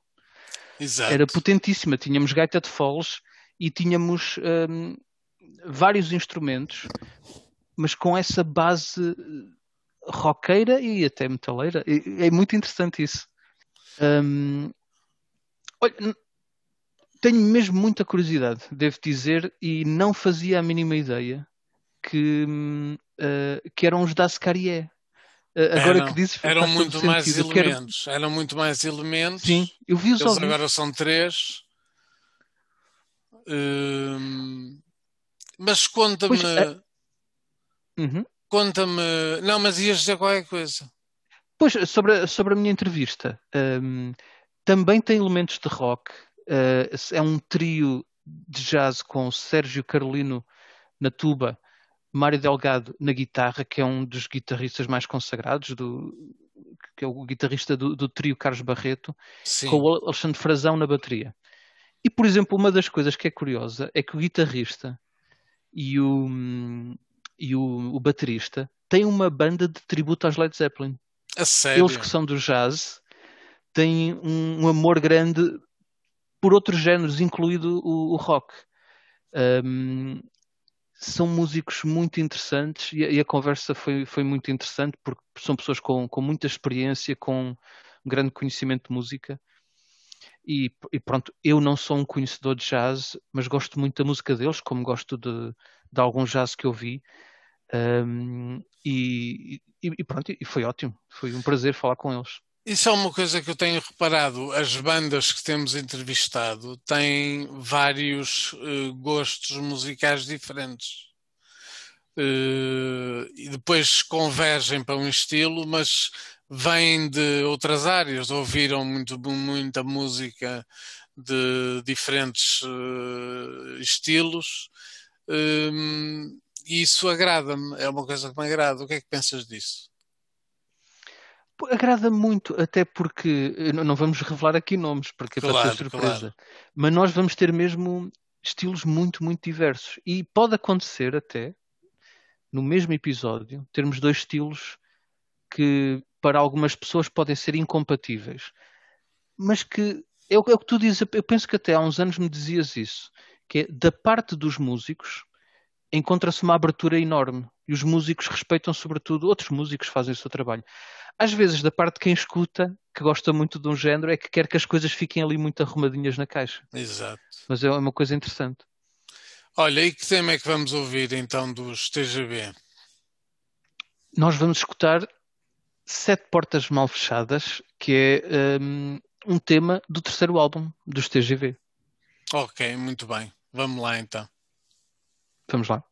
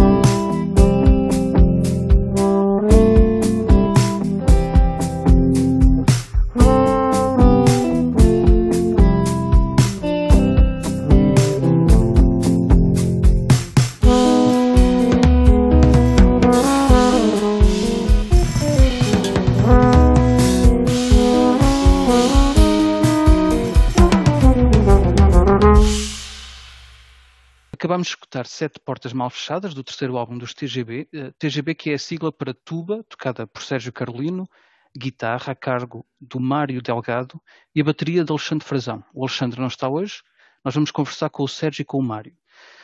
Cada um dos três começou o seu percurso num lugar do mundo diferente, o Mário Alexandre no Brasil, o Sérgio em Alcobaça e o Mário em Águeda. Quer o Mário, quer o, Sérgio começaram os seus estudos musicais em Lisboa, onde também se formou o TGB. Bem-vindos, Sérgio e Mário. Obrigado por terem aceito o convite. Um, nós estávamos aqui antes até de gravar a, a falar desta situação de confinamento e, e, isto é uma coisa que, que eu penso que, que, que afeta muito os músicos. Um, eu queria falar disso um bocado mais à frente, porque obviamente é a realidade que temos que enfrentar, mas ia-vos pedir para, para conhecermos uh, os TGB. Imagino que se andarem na rua, a maior parte das pessoas não vos conhece e, no entanto, quer vocês dois, quer o Alexandre, são dos músicos com um repertório, uma discografia e, e um trabalho mais, mais reconhecidos em Portugal. Uh, tem colaborações também com, com artistas uh, internacionais um, e, e, por isso queria, queria, queria dar-vos a conhecer. Uh, nós temos especificamente no, no, TGB três álbuns com espaço de anos em que vocês obviamente continuam a trabalhar com uh, noutros projetos. Que espaço é este, TGB? Onde vocês se vão sempre encontrando com frequência mas com, com este espaço de, de tempo. Hum. fala o Mário. O Mário é que é o mestre de cerimónias, o nosso, o nosso, o nosso grande mestre. É um bocado. É um bocado o parque das brincadeiras. Nós nunca sabemos, e é, é desafiante porque nunca sabemos bem o, o, o, que é que vai acontecer. Quando fazemos um disco novo ou quando começamos a, a fazer temas novos, um, como o grupo tem uma formação fora. Eu já, eu, já, não acho a formação fora do comum. Antes começava, costumava dizer isso para, para mim, já estou habituado ao que é a formação, mas é, é, é, assim como uma formação polimórfica, porque cada instrumento não está, não está confinado a fazer uma coisa, pode fazer coisas muito diferentes. Então, quando trabalhamos coisas, nunca sabemos bem o que é que vai acontecer até às vezes estamos fazemos fazemos muitos concertos sempre com os mesmos temas porque, porque não nos fartamos porque muita coisa pode acontecer nos mesmos temas. Ou eu, agora temos que fazer uns temas novos que amanhã vou começar a escrever uh, música música nova. E nem, nem, nem com, os, os TGB eu nem posso pensar assim. Agora vou fazer uma música lenta agora vou fazer uma música rápida agora vou fazer uma música com ritmos porque em cada música pode acontecer tudo então é assim como um, um espaço de enorme liberdade. Uh, Sérgio, também sentes isso? Sabes que estava a pensar que no, na capa deste terceiro álbum, uh, lançado há três anos, ou, quase, ou há o dois ano, anos. O ano passado. O ano passado. Oh, oh, ai, tinha 2018 na cabeça, mas, mas pronto. Um, uh, aquilo é uma colagem que até faz lembrar um bocado o, as animações do, do Terry Gilliam. Por isso, uh, essa coisa que estavas a dizer, ser um par de diversões para vocês, nota-se realmente que há, há colagem, cada música uh, passa por muitos sítios diferentes, a própria. E, e há esse, sente-se esse, esse, prazer de tocar. Também é assim contigo, uh, Sérgio? É, é, pois, é, é, para já, em primeiro lugar, eu não, nunca tinha pensado na vida poder a, eh, a ter um projeto onde estivesse a tocar com um músico como com o Mário e com o Alex e que para mim estar com eles, mesmo sentar a tocar, é uma aprendizagem. Só ouvi-los falar de, de, música, eles conhecem tanta coisa que, que uma pessoa. Eu, vou, eu, eu, saio das conversas, tenho que ir à procura. Há muitas coisas que eu fico curioso de realmente de conhecer, porque eles conhecem, conhecem os solos e as, as, datas de nascimento deste, e quando é que foi gravado o disco e qual era a editora. E pá, é uma coisa impressionante. É, é, é, é realmente uh, duas pessoas apaixonadas uh, por aquilo que fazem. E eu, como é eu venho de uma área um pouco diferente. Eh, mas na realidade eu pude crescer como, como músico, o músico que sou agora é em grande parte graças aos TGB, porque foi a partir desse momento que, que também eh, que me ajudou a, a, a sair um bocado do, do, do ninho e a mostrar coisas diferentes com a tuba e eu próprio redescobri-me a mim próprio a fazer coisas que não eram a minha área, que eu próprio fazia, umas brincadeiras, mas eh, pronto, quer dizer, não sou propriamente um músico de jazz, sou, sou aquele improvisador que, que, que, que, que ouve e que vai atrás e que tenta perceber rapidamente o, o que se passa em termos uh, harmónicos, em termos de textura, cor, dinâmica. Uh, e então este, este, grupo para mim tem sido, tem sido um, não só o parque de tradições, mas uma maneira de me autodescobrir e de me, de, de, de, me levar para, para outras dimensões uh, artísticas, uh, porque é sempre, cada concerto, é, não há um concerto que, que a gente diga que vai acontecer isto ou que foi isto, não, são todos diferentes, não, mesmo os temas podem ser os mesmos, não há, não há nunca, nunca nada igual, é sempre tudo diferente, é sempre e é isso, é isso, é isso que é entusiasmante, uhum. como o Mário estava a dizer, nós temos, tocamos o, o, o mesmo tema, fazemos um setup, uma lista de temas, imaginemos, os quatro próximos concertos vamos tocar esta lista. Estamos à vontade, aqueles temas vão nos dar o prazer como se estivéssemos a descobri-los novamente, do início. Uh, uh, não há aquela coisa, aí lá vamos tocar este tema outra vez, ei, pá, ei, este tema, já tocámos isto uh, pá, 100 vezes, agora vamos tocar mais este tema. Não, porque é, é de tal maneira uh, flexível. E depois há outra coisa importante, nós, eh, como estavas a falar do, do, do, do, tempo entre cada disco, não é? Parece que do primeiro para o segundo foram, eh, eh, foram pá, oito anos ou sete, e depois agora foram dez anos. Mas, basicamente, pá, acho que vieram na altura que deviam de vir. Foi, foi, é o que é. O grupo foi amadurecendo, nunca deixámos de tocar, felizmente. E é um grupo que, que se a gente for a ver bem, já, já temos quase 20 anos a, a tocar juntos, que, o que é, para já, é algo raro acontecer. Aliás, eh, eh, o Mário tem um trio que ainda tem mais anos que isso, que é o trio com o Carlos Barreto, quer dizer, que é um, um grupo que existe, quer dizer, é, é, inacreditável como é que hoje em dia, eu, eu, eu, quase que o único grupo que conheço que existe há mais tempo é, é, é foi, toda a gente conhece, que é o trio do, do, do, do Keith Jarrett, com o Peacock e com, e com, e com com, com o Jack não é? Esse trio que já parece que já tocam desde a época dos dinossauros, mas na realidade há grupos que Pronto, andam ali uns anos, mas depois acabam por desaparecer ou transformam-se noutra coisa. E realmente este projeto continua a ser os TGB desde o primeiro concerto que fizemos. Eh, apesar de todos os anos, há anos com mais concertos, outros com menos concertos, mas acabamos por sempre por. Há sempre, há sempre qualquer coisa. É, esta, é isto. E esta liberdade que desafia, é, só, é uma liberdade que até uh, obriga quase a ir à procura de, de, de novos caminhos. Também se sente isso na composição? Há, há bocado estavas a falar, Mário, que nunca sabes quando te vais uh, debruçar agora uh, nas músicas novas, por, por, por, onde é que as coisas vão. É, é assim? É, é, é, é, é terrível porque nenhum tema serve para os TGB, mas também qualquer tema serve para os TGB.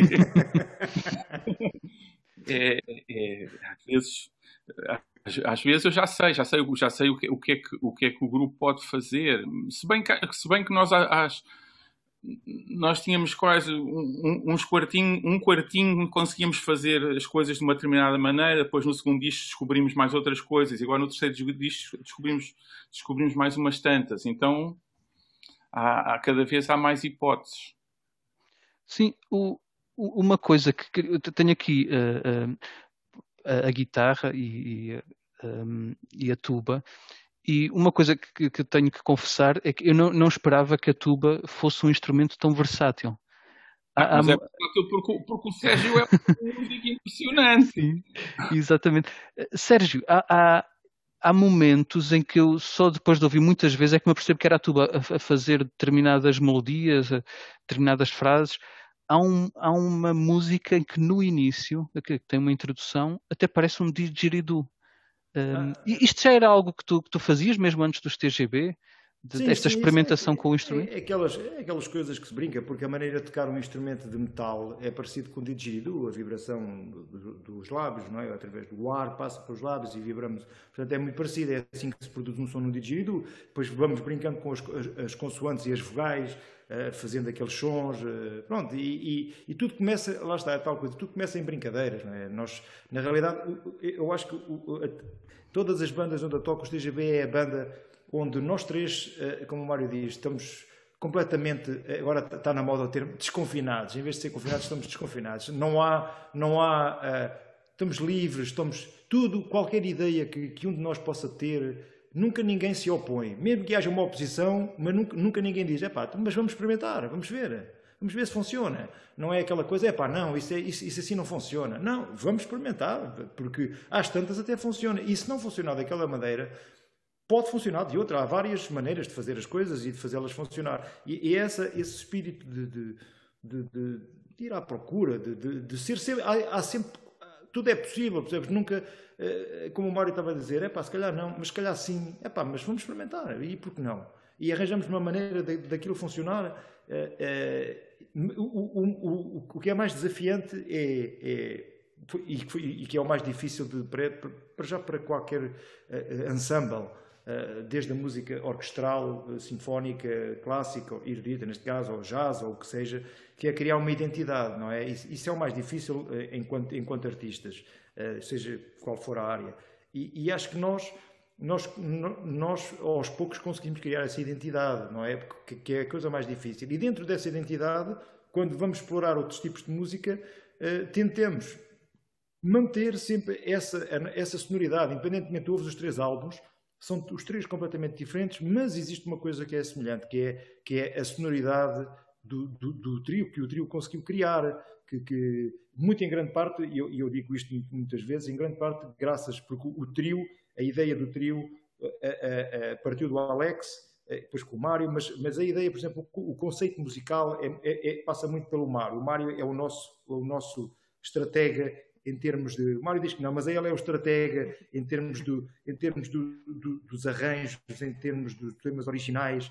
Uh, uh, o Alex, por exemplo, tem uma ideia, mas o, o Mário ou eu, e, e a gente manda-lhe as coisas e o Mário transforma aquilo em algo, em algo que, que que, funciona em algo orgânico, estás a ver? Que, quando nós vamos ensaiar, já há ali um trabalho de, de, de que o Mário tenta. tenta ah, claro que depois pode, pode, ser sempre alterado ou revisto, mas há ali uma, há uma estratégia, há, há, um, há, uma sonoridade, um estilo, ou um conceito em mente já a isso. E isso, por vezes, é o que faz falta a muitas bandas.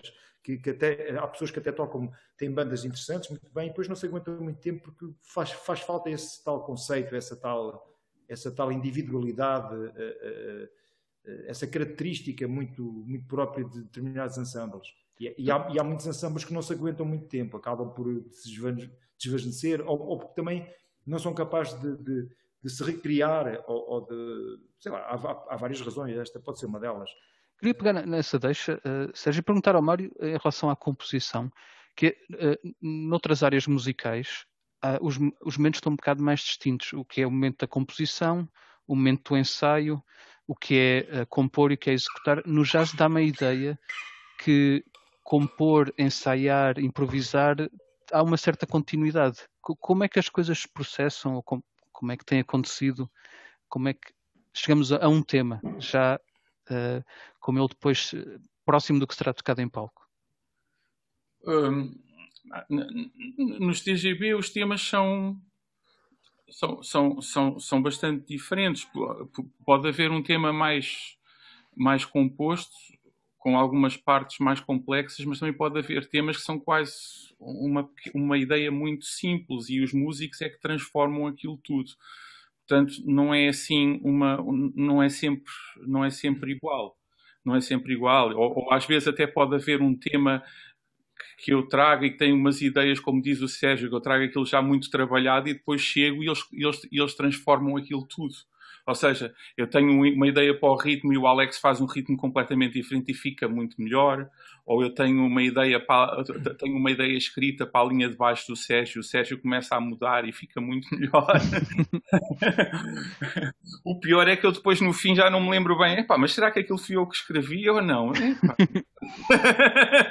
É mesmo dos três. É, é, é, é, um bocado a essência, a essência do, deste, deste, deste grupo. Portanto, as, as, as, essa fronteira entre as coisas estarem muito bem delineadas ou pouco delineadas é muito tenue. Há uma coisa que a mim me impressiona, é que há um gozo muito grande em, em escutar e, e, em ver-os ao vivo. Uh, e vocês também já disseram que têm esse gozo em tocar, mas a mim parece-me que a execução é muito complexa. Há, há muitos ritmos, é, muitos tempos. É isso. São, o, Sérgio, o Sérgio e o Alexandre são completamente virtuosos. Eu às vezes tento, tento não, não ser muito sloppy a tocar as coisas, tento passar, mas eles são completamente virtuosos. É, é, é, errado, o Mário é um virtuoso. o Mário consegue, consegue, vocês se repararem bem na, na, na quantidade de pedais que ele tem, uh, uh, e ele até tem um projeto que é, que é, eu tenho um nome engraçado que eu agora não me lembro, qualquer coisa, Don Quixote, uh, que ele faz tudo sozinho Ele compõe, ele já traz coisas pré-gravadas. Ele, aquilo é, é, um, o homem é, um, é, o homem dos mil e um instrumentos. Está sozinho. Ele não precisa de nada ter ali o Alex e o Sérgio Carolina. Ele podia fazer aquele espetáculo e até era um geek muito mais bem pago. eu, eu, costumo dizer que o duo é, é, a formação melhor nos dias que correm, mas mesmo assim tem, tem, um, tem uma pessoa a mais. Está uma pessoa ali a, a, a ganhar o caixa do outro. Pronto, por isto na brincadeira, mas, mas por exemplo, mas agora falando a sério, uh, uh, eu, este, este, este trio, uh, como a, a, maioria de, de, dos temas são, são temas originais, ou, ou, ou, ou, como diz o Mário, pequenas ideias que, que, que, nascem e às vezes até nascem no momento, ou nós trazemos as ideias e depois conseguimos desenvolvê-las uh, nos ensaios e, e, acabamos por depois no concerto ainda são mais desenvolvidas. Uh, mas uh, para mim os verdadeiros artistas são os compositores e os improvisadores, porque tudo o resto são apenas intérpretes. Eu, eu, na minha qualidade de músico erudito, sou apenas um intérprete. Sou uma pessoa que in, interpreta a música dos verdadeiros artistas, dos compositores e, e, e esta faceta da improvisação, uh, sobretudo a improvisação livre, espontânea, a mim interessou-me porque finalmente eu conseguia uh, ser também in, in, incluído como como nessa faceta do, do, do, do verdadeiro eh, artista, não é? Porque tô, a improvisação é, é, a composição ao vivo, é, é, é, basicamente é isso também. Portanto, a mim sempre me interessou essa, visto que eu na, na área da composição nunca me debrucei muito, eh, talvez por desleixo ou, ou, porque nunca tive, se calhar, oportunidade, ou sei lá, nem sei bem, mas gostava muito e é uma área que me interessa, mas, mas na realidade, com a improvisação.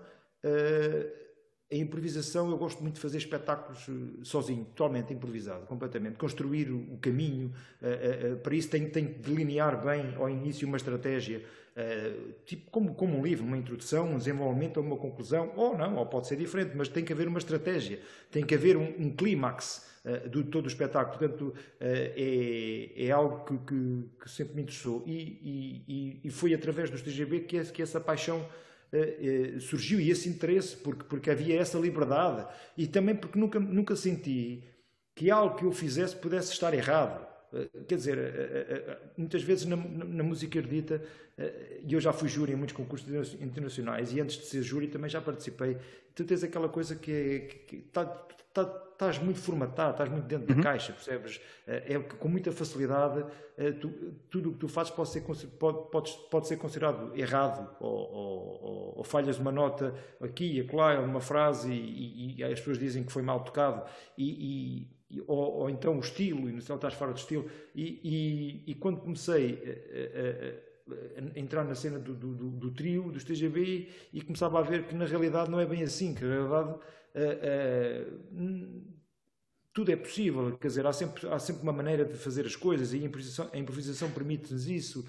E, e, e, comecei a sair fora da, da, da, da caixa e comecei a, a, a, ter uma, uma perspectiva diferente da música, do que era realmente a música. Estava, não quer dizer que eu, desde, desde jovem, como, como fui autodidata, sempre, sempre aprendi a ouvir discos e a imitar, pronto, é, e, e a continuar a acreditar que seja, que seja o, o melhor professor é, é através da imitação até descobrir o, a, o próprio, a sua própria linguagem, a sua própria voz.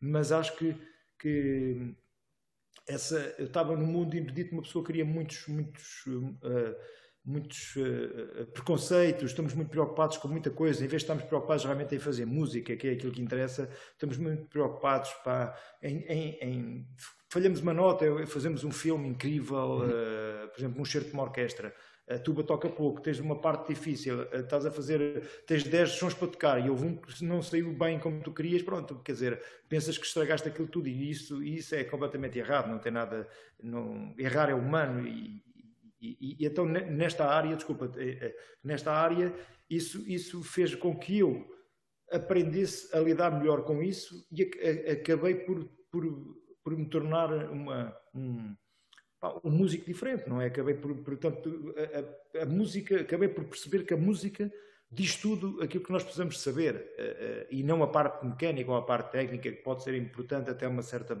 fase da nossa vida, mas a partir daí, quer dizer, não, já não é bem assim, quer dizer, a, a música é sempre é a mensagem, mensagem, ou seja, nós temos, nós estamos a, transmitir uma mensagem, mas eh, nós temos que, que acreditar nessa própria mensagem. Eh, essa é que é a verdade, não é? Nós estamos a transmitir uma mensagem. Se o artista não acredita na, na mensagem que ele próprio está a, querer transmitir, não, não, não faz sentido nenhum. Quer dizer, e isso eu aprendi. Eh, posso dizer francamente que os TGB ajudaram-me a perceber essa, essa, essa parte musical que é, que é, para mim, que é aquela que faz mais sentido e, e, e ajudaram-me a crescer em, vários, em várias em várias, eh, em várias, várias perspectivas, de, de vários anos. Hum, há uma coisa que eu depois te quero perguntar em relação a isso. Queria só lembrar, quem, quem nos está a escutar, que os vossos concertos foram considerados muitas vezes pela, pela crítica do jazz, quer uh, ao fazer o balanço do ano, quer uh, em festivais de jazz em que estiveram juntos, como os melhores. Eu só vos vi uma vez ao vivo, mas posso dizer que é um dos concertos da minha vida. Uh, e essa energia é uma coisa que hum, se nota depois no, nos álbuns. Um, que, para mim é muito complicado. Eu, eu sou de uma área mais do rock, como, como, quem escuta. O jazz comecei a escutar muito mais tarde, não comecei na adolescência. Mas uh, um, quando, quando vos vi ao vivo, que ainda não, não tinha os CDs na altura, fez-me lembrar os Mr. Bungle. Com uma diferença, é que vocês são um trio estão a fazer aquilo no momento e, e, a execução é muito parece muito mais, mais difícil, mas há um esse, esse gozo um, enorme. Vocês têm isto é uma, uma, altura péssima para fazer planos, mas têm pensado um, quando é que poderão voltar aos palcos? Há, há alguma coisa um, é possível ter uma perspectiva disso neste momento? Não, não faço ideia, mas, mas acho, esperemos que sei lá, em março ainda se calhar não acontece nada, mas vamos ver se isto melhora. Mas pelo menos nós temos um concerto marcado para julho, em que temos de tocar música nova. E, e, temos outro que foi adiado, que era o Festival de Jazz na Sérvia, que eles querem que seja este ano. Eh, éramos para ter antes do Natal, mas cancelaram-nos o voo de regresso e então Uh, pronto, senão, Ainda podíamos estar lá a tentar regressar. Sim, fazíamos esta entrevista convosco a partir da Sérvia. Uh, enfim, olha, não ajudávamos a estragar o Natal a ninguém. enfim. Há bocado estava-me a lembrar, uh, Sérgio, de uma, um, amigo meu, nos ensaios com uh, uma violinista de orquestra, uh, ela, ela aproximou-se dele porque ele estava a fazer música instrumental. E então ela, ela confessou que foi desde criança que começou a, a, a, estudar violino e que nunca tinha composto uma, uma, melodia, mais, por mais simples que fosse, que isso era uh, nos meios em que ela andava algo que se escolhia cedo e era uma outra vertente da música. Ela era intérprete.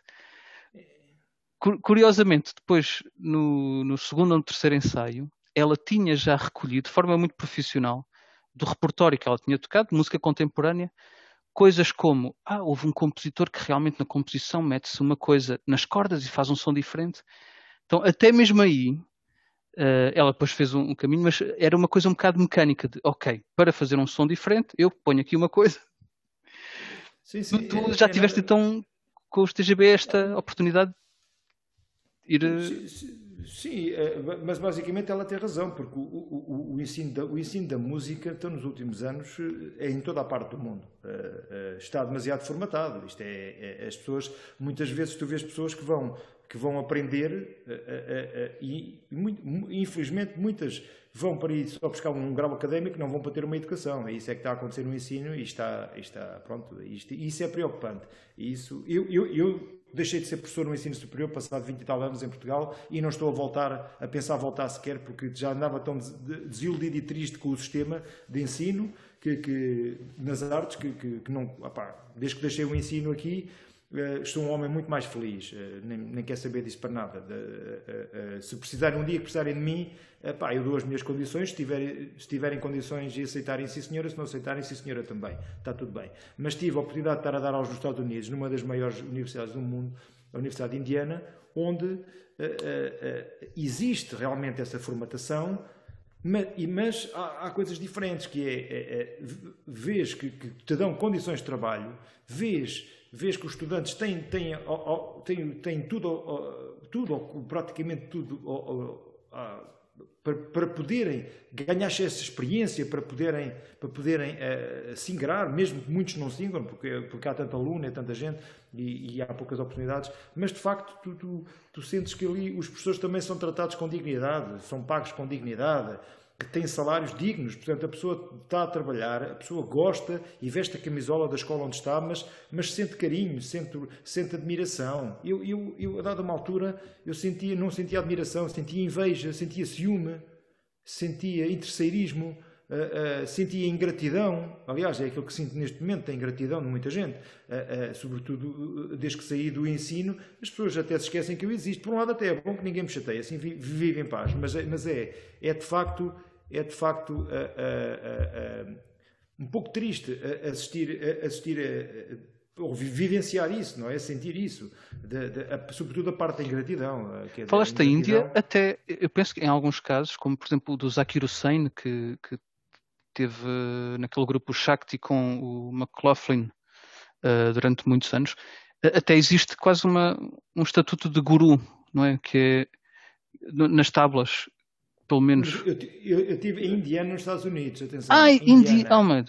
Desculpa, é, sabes que. Bloomington, também lá havia indianos, também lá havia indianos. também havia indianos. também havia. Um, uh, uh... Mano, estamos a falar de formatação, mas isto, obviamente, não tem a ver com a disciplina de aprender um instrumento, que demora muitos, muitos anos. Como é que tu achas que se tem as duas coisas, esta disciplina da aprendizagem que é necessária, mas a, da cabeça ter abertura para, absorver linguagens diferentes. Como é que foi contigo, Mário? Porque isso nota-se na, na, tua música. Na guitarra eu toco um, eu toco um instrumento diferente. É um, é um, é um instrumento que dão-nos, dão, ofereciam a guitarra um miúdo e o miúdo começava a tocar. Eu não sabia nada de música, nem tinha assim muito jeito, nem, não fazia ideia do que era. Comecei a tirar sons do instrumento. Portanto, é diferente. Só, só muito te, aprendi mais ou menos com os amigos, com os discos só muitos anos mais tarde é que tive aulas de música e, curiosamente, as minhas primeiras aulas de música foram quase no Hot Club. Ou seja, não tive, não tive, um, não, não tive aulas pelo ensino mais, mais, norm, mais normal. Depois, depois, quando estudei guitarra clássica, já foi depois. Ou seja, eu já estava completamente liberto para ser integrado em qualquer formatação. Mas eu gostava da formatação mas é diferente. Hoje vejo quando uma pessoa vai, quer, quer, no caso dos meus filhos, quando querem aprender um instrumento e vão para uma escola de música, tipo um conservatório, às vezes pode ser um bocadinho menos bom, porque, porque é essas coisas todas que o Sérgio fala que tendem a acontecer. Eu, eu tive à procura, a, a vossa biografia é, é, é, enquanto músicos, é como a dos académicos, é? quando há uma conferência, é uma, com uma diferença, é que dá mesmo prazer, aquele prazer do melómano que estavas a ver, ir ver os vossos trabalhos, porque temos tesouros diferentes em cada um, e às vezes, obviamente, as obras académicas têm o seu valor, mas são um outro tipo de prazer, digamos. Um, mas vi que, que entraste em, em, muitas workshops, entre elas uh, nomes como o Derek Bailey, de, que é um, uma figura da música experimental incrível. Isso, como é que entrou na tua formação como guitarrista? Pois, eu, eu nessa altura em que eu era um ávido estudante e queria estar em todas as coisas, eu lembro-me que havia, havia havia muito, muito, pouca, muito pouca gente no jazz a ir aos concertos. Ou ir. Então eu sentia, eu, eu, eu comprava às vezes o bilhete quando tinha dinheiro, mas eu sentia-me na obrigação de ir, porque pensava, se eu não for a este, nem se calhar nem me apetece muito ir a este concerto. Se calhar não vai haver mais concertos, é melhor eu ir. E, e, às vezes com os workshops eram esses. Às vezes haviam esses workshops na altura da Gulbenkian que eram organizados pelo, pelo Rui Neves, pelos concertos. Eu, eu fiz workshops aí que eu não sabia quem eram os músicos. Por exemplo, eu fiz um workshop com o grupo do Paul Motion, em que foi a primeira vez que eu ouvi o, o Bill Frisell a tocar, foi exatamente à minha frente.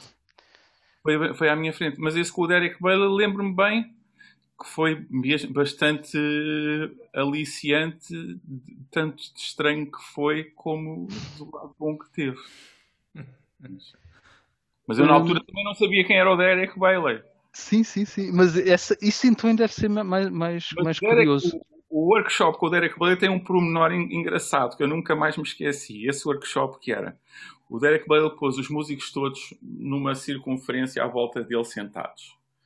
E cada um estava com o seu instrumento e ele usava um timer e disse: Vamos fazer uma peça agora, vou pôr aqui dois minutos, vamos começar.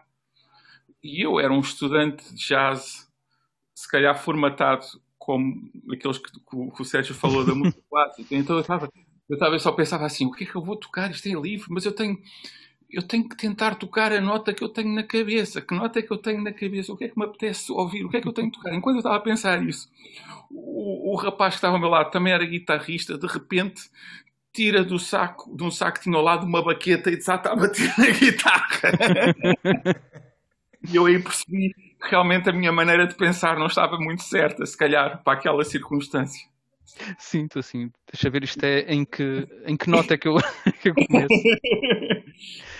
Olha, nós uh, não temos aqui o Alexandre, que é obviamente uma parte importantíssima, como vocês os dois. Uh, aquilo que, que, que, que, vos queria perguntar aos dois é: não há hierarquia, nota-se no som, até quase que é uma ética artística do jazz muito comum, que todos os instrumentos se acompanham e, e se suportam. Num, num, num... Mas uh, queria perguntar-vos qual é o papel do ritmo em, em, faixas em que o ritmo muda tantas vezes. Como é que vocês veem o. o... É quem nos dá é o, é o kick-ass, é quem nos dá os pontapés no rabo. é quem, é, quando tu falaste da energia, tem muito, a ver, tem muito a ver com ele, é claro que também tem a ver com, com, com, com o Sérgio, mas, mas tem muito a ver a, a, a, maneira dele tocar. Tem muito a ver com isso. O Alex, o, o, o Alex é, é, é, mesmo, mesmo uh, uh, antes, antes de, de, de, que quem estiver atento, por exemplo, só ao, ao material que, que, o Alex utiliza, desde que, desde que, que começámos com, com, com, o trio e, e, todos os ensaios, todos os concertos, uh, num, a bateria nunca é a mesma. os componentes da bateria, as ideias, há sempre qualquer coisa de novo, há, há, está sempre, não há um único um único, até a gravar um disco, provavelmente, se tivermos dois dias em estúdio, o segundo dia a bateria já está modificada. Há lá qualquer é coisa que já está. É, há, sempre, há sempre qualquer coisa nova, é, é, é, outra sonoridade, uma coisa que ele, que ele ouviu ou que ficou inspirado com uma sonoridade e traz e, e adapta aquilo ao trio. Portanto, é, é, é, é de uma criatividade e, e, e, depois, como é óbvio, a sonoridade, ou seja, o mesmo, ajuda também a, a a sonoridade ao trio nós tocamos o mesmo tema, mas com uma sonoridade completamente diferente, quer dizer, nós vamos se adaptando àquilo, e, e, mas funciona sempre. Mas quem tiver a ouvir, se calhar, do outro lado, nem se percebe ao certo porque é que está a soar diferente. Porque é que está a soar diferente? Mas isto também ajuda, ajuda, ajuda imenso, não é? Temos ali uma, uma, uma sonoridade diferente, ou seja, uma cor diferente, uma textura. Portanto, até aí se vê a, a, a criatividade. E depois, depois, como estavas a dizer, a dizer parece que, que nós, as nossas vozes, uh, uh, não há propriamente como, não é aquela hierarquia quando vês, por exemplo, um quarteto de jazz ou um quinteto, tens o saxofonista e ele é o líder da banda, e depois tens o guitarrista, e depois tens o, o baixista, e depois tens o baterista. É, pronto, e basicamente aquilo mantém-se sempre tudo, uh, e, pronto, é aquele, aquele formato, não é? Aquele formato, depois há um solo, e depois no fim lá o solo do baterista é mais para o fim do concerto, e, e é um solo dividido também, vai, é assim uma coisa. Aqui Aqui não, aqui não há, as vozes são repartidas, uh, uh, não, uh, tanto, tanto eu estou a fazer uma linha, de, uma linha de baixo, como de repente estou a fazer melodia, como de repente estou, estou a mensurar mar é igual, tanto está a fazer um acompanhamento de ritmo, como de repente está a fazer apenas uma textura, como de repente está a soar, como de repente é o Mário que faz o baixo na guitarra, e o Alex na bateria faz exatamente a mesma coisa. Se estiverem com atenção, ele muitas vezes ele sola, faz o, faz o acompanhamento, mas muitas vezes faz a melodia, outras vezes faz um contracanto. Quer dizer, há aqui uma série de. Se vocês ouvirem eh, o trio, e há muita gente que já me disse isso, epá, mas vocês parecem muito mais gente em palco. Era o que eu ia dizer, parece uma orquestra, às vezes mesmo uma marching band, com 20 elementos. É, isso é impressionante. Há outra coisa que também acho impressionante, é que não há nenhuma música de 20 minutos, de 15, mas mesmo nas músicas mais curtas, de 3 minutos, respira-se. Mesmo às vezes quando o ritmo é acelerado, parece que o tempo ali estica. Não, não, não sei, para mim é uma coisa emocional de quem escuta, eu não sou músico, mas um, como é que é possível uh, vocês terem, às vezes, uma parte de 20 segundos, outra de 2 minutos, e com estas mudanças, mesmo assim, haver esse espaço dentro de uma música pequena? Como é que isso acontece? É uma, uma pergunta um bocado abstrata, se calhar não, não... Às vezes nós às vezes, às vezes, às vezes há músicas que a gente pega ou às vezes pode ter a ver com o Alex, às vezes pode ter a ver com, comigo ou com o Sérgio, mas às vezes queremos incluir partes numa música que não tem nada a ver uma parte com a outra. E então às vezes temos que arranjar as soluções que faça sentido para escolar, mas é, é, é isso que faz com que às vezes em cada música possa acontecer muitas coisas diferentes. É bocado mas, o Sérgio estava, tinha falado também, desculpa, interrompi-te, não sei se, se ias continuar. Não, era isso, era isso que eu queria dizer. Ao, um, a música não é só o que vocês estão a executar, é também a linguagem com que vocês em palco dão deixas uns aos outros. Ou seja, bocado dizias do, do, do Alex que ele é o kick-ass, não é? Aquele que vos. Isso acontece uh, da maneira como às vezes dão, acentuam determinada coisa um, ehm, enquanto estão a, a, em palco, isso, isso, isso acontece.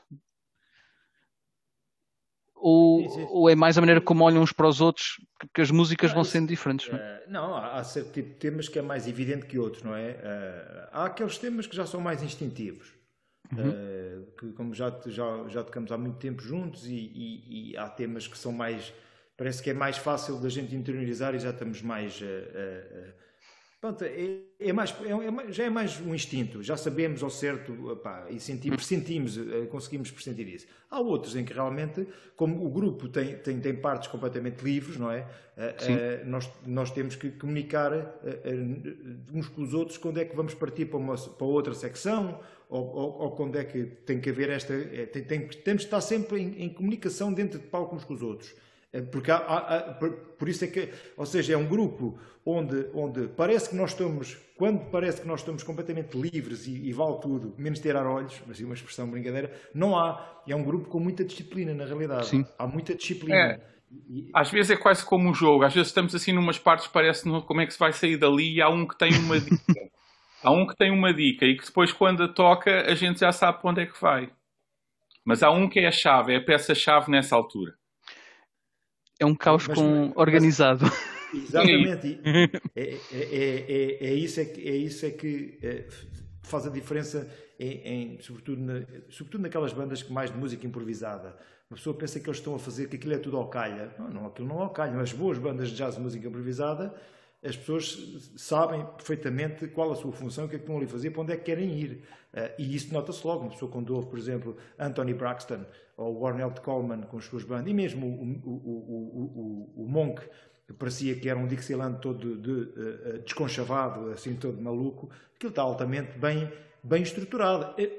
No meio daquilo tudo existe a liberdade para as pessoas aventurarem-se, mas, mas está tudo, tem que haver ali uma disciplina, tem que haver um controle e as pessoas respeitam-se umas às outras. Portanto, por isso é que nesta área da música mais improvisada existe existem tantos maus grupos, porque, porque, porque é muito fácil eh, esbarrar para, para a indisciplina, para, para, a falta de respeito uns com os outros, não, não verbalmente, mas musicalmente, Sim. aquilo pode ser, pode ser uma confusão tremenda e depois ninguém se entende.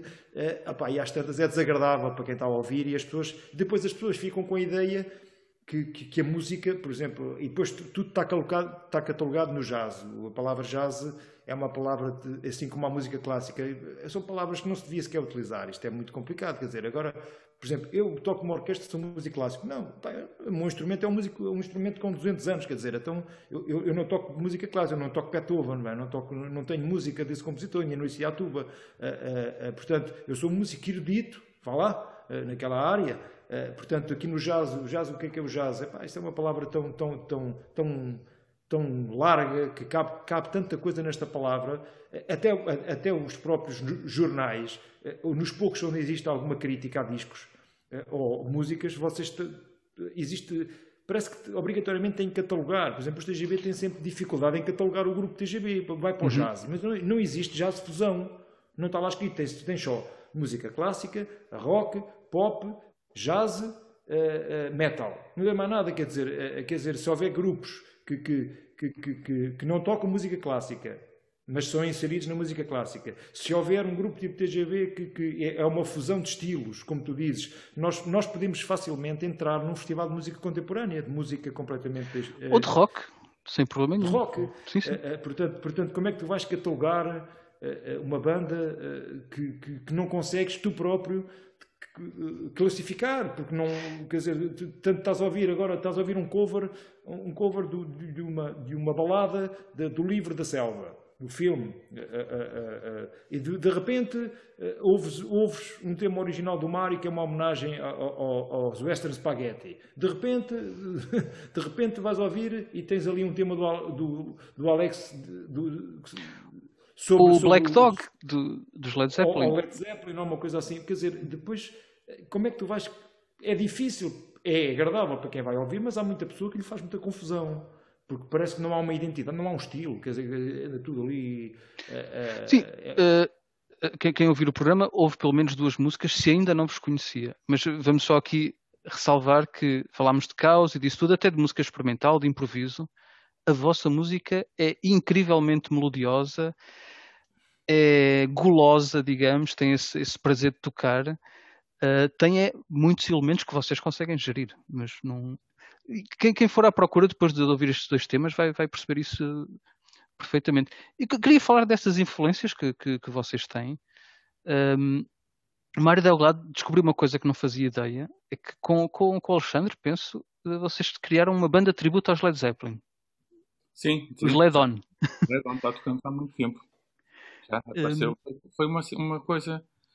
Uh, foi uma coisa que aconteceu um bocadinho por acaso. O que eu falei ao Alexandre, eu tinha comprado uma Les Paul e não sabia bem o que é que eu tinha comprado, então vamos, vamos brincar aos Led Zeppelin. E começou assim, mas de repente deu-nos um. gostámos imenso, fomos tocando mais vezes. Um, e, e, em relação a isto, um, de, de, da maneira como o rock, o jazz uh, se influenciam, se lembrei-me que um músico de jazz que veio tocar uh, a Portugal, eu não me lembro quem, a história também foi de um amigo que me contou. Um, Perguntava-lhe, mas o que é que é o jazz? E ele disse-lhe apenas: uh, It's in the blues, it's all in the blues. O, o blues parece-me, resumindo muito a história da música, da origem, quer ao rock, quer ao jazz. Mas parece agora que o jazz até é o, é o local com mais liberdade para reunir depois quer o pai, quer o filho, ou o irmão. Isso faz algum sentido do já ser este local de reunião, de reinvenção? Ah, não, não, sei, o, o, o, talvez tenha sido é que no jazz aconteceu. Talvez tenha sido dos estilos em que aconteceu mais mudanças durante um certo período, num, num curto período de tempo aconteceu muita coisa. Ainda se vive, ainda se vive no, hoje em dia e acontecem muito poucas coisas novas, ainda se vive dessas, dessas, dessas inovações que aconteceram num curto período de tempo.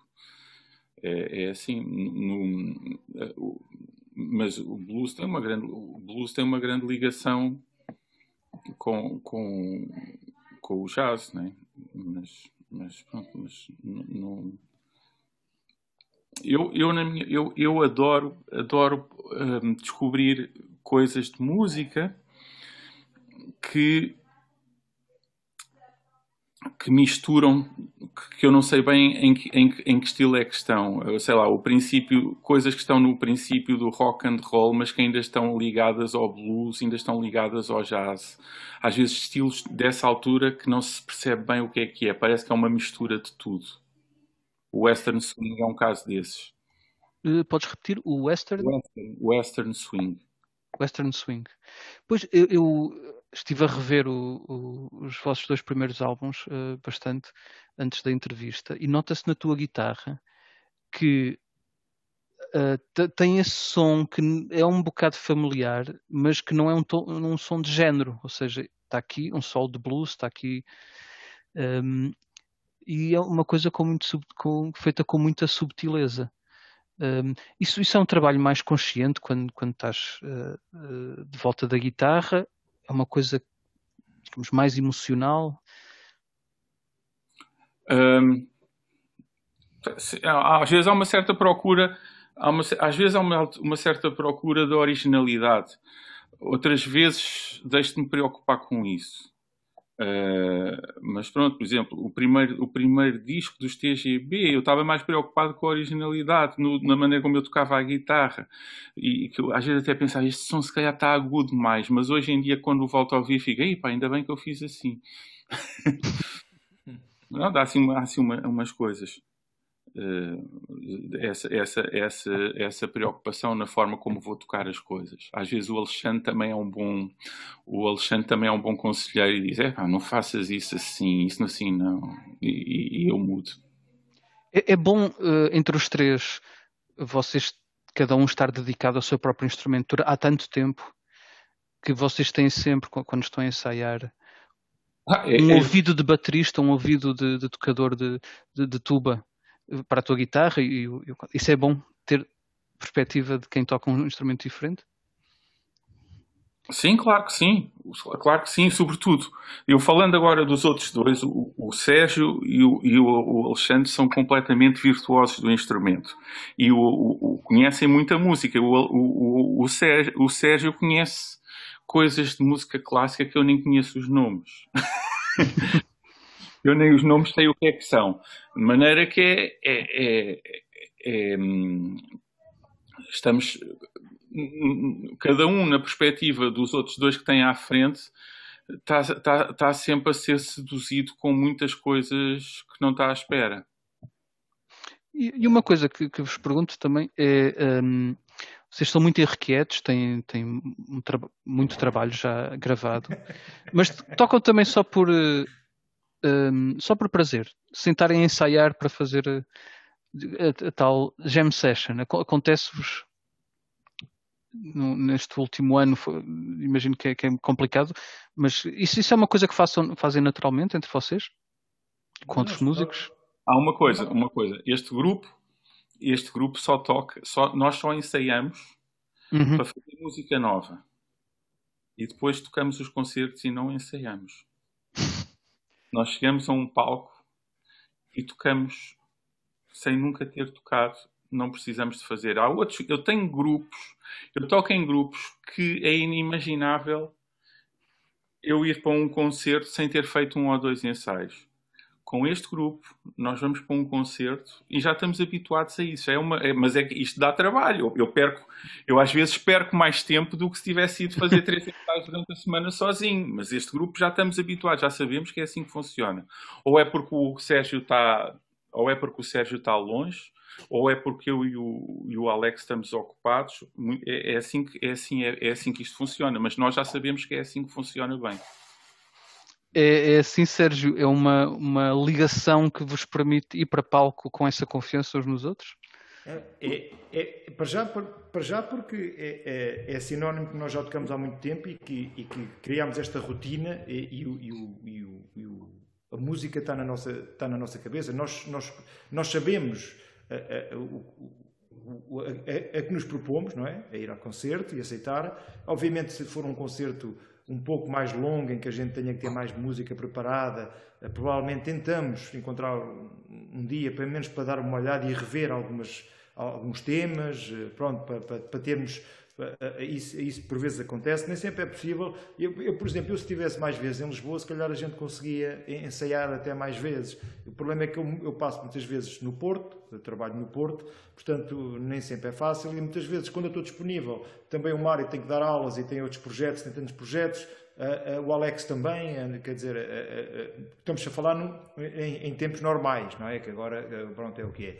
Uh, agora que até tínhamos tempo para ensaiar, não nos deixam sair de casa, basicamente. Mas pronto. É. Uh, agora era, era, era, era, era uma hipótese boa para, para ensaiarmos. Olha, finalmente ter, temos tempo para ensaiar, mas pronto, mas é o que é. Mas, mas de facto, isso também eu acho que nós, nós já no, uh, aprendemos disso. E eu, por acaso, transportei um bocado de, dessa, dessa maneira de estar na música para muitos de outros projetos, até na música mais erudita. Por exemplo, eu, eu tenho muitos discos gravados com obras originais para tubo e piano e outros projetos que eu que eu nunca ensaio. Eu, estou a ensaiar no estúdio ou, ou, ou, ou, na sala de concertos, porque não há tempo para, para, para eu e o pianista muitas vezes poder juntar e ensaiar. Já, ou então vou ensaiar, por exemplo, lembro-me de gravar uma peça de um compositor californiano, Jerry Grant, que era um, compositor que fazia música para filmes. Fez a música para as Tartarugas Ninjas de O Regresso ao Futuro, não sei o quê, um, do, um, dos filmes. Era um gajo assim, Mr. Magoo, teve assim uns filmes até, uh, até famosos, aqueles filmes de pipoca de domingo à tarde. Mas ele, mas ele escreve bem, e há um saxofonista de jazz chamado Jerry Grant. E ele escreveu um tema que, eu, que, que, vai sair num dos, num dos discos que eu tenho uh, que, novos que vão sair agora, que é um, o do XL, com o Telmo Marques, é um pianista, compositor, uh, um músico muito versátil. E, esse disco, e essa peça tem um trombone, que é o Hugo Assunção, que é o, o primeiro trombone da, da Orquestra da Ópera do Teatro Nacional de São Carlos. E eu, eu fiz o ensaio com o Hugo, sei o Telmo, o Telmo estava no Porto, com o som MIDI, fui a Lisboa ensaiar com ele. depois fomos para o estúdio e gravámos na, na, na sala da, da na Real Vinícola, no novo estúdio da Orquestra de Jazz Matosinhos, uh, uh, e gravámos por takes, sem nunca ter, ter, termos tocado os três com o Telmo, a peça, o Telmo, ou seja, e, e, eu já tenho a mistura, tenho aqui isto, e se eu, eu já mandei aquilo a, a, muita gente, as pessoas não acreditam que aquilo que foi gravado no estúdio, sem nós nunca termos tocado juntos, nem sequer ensaiado.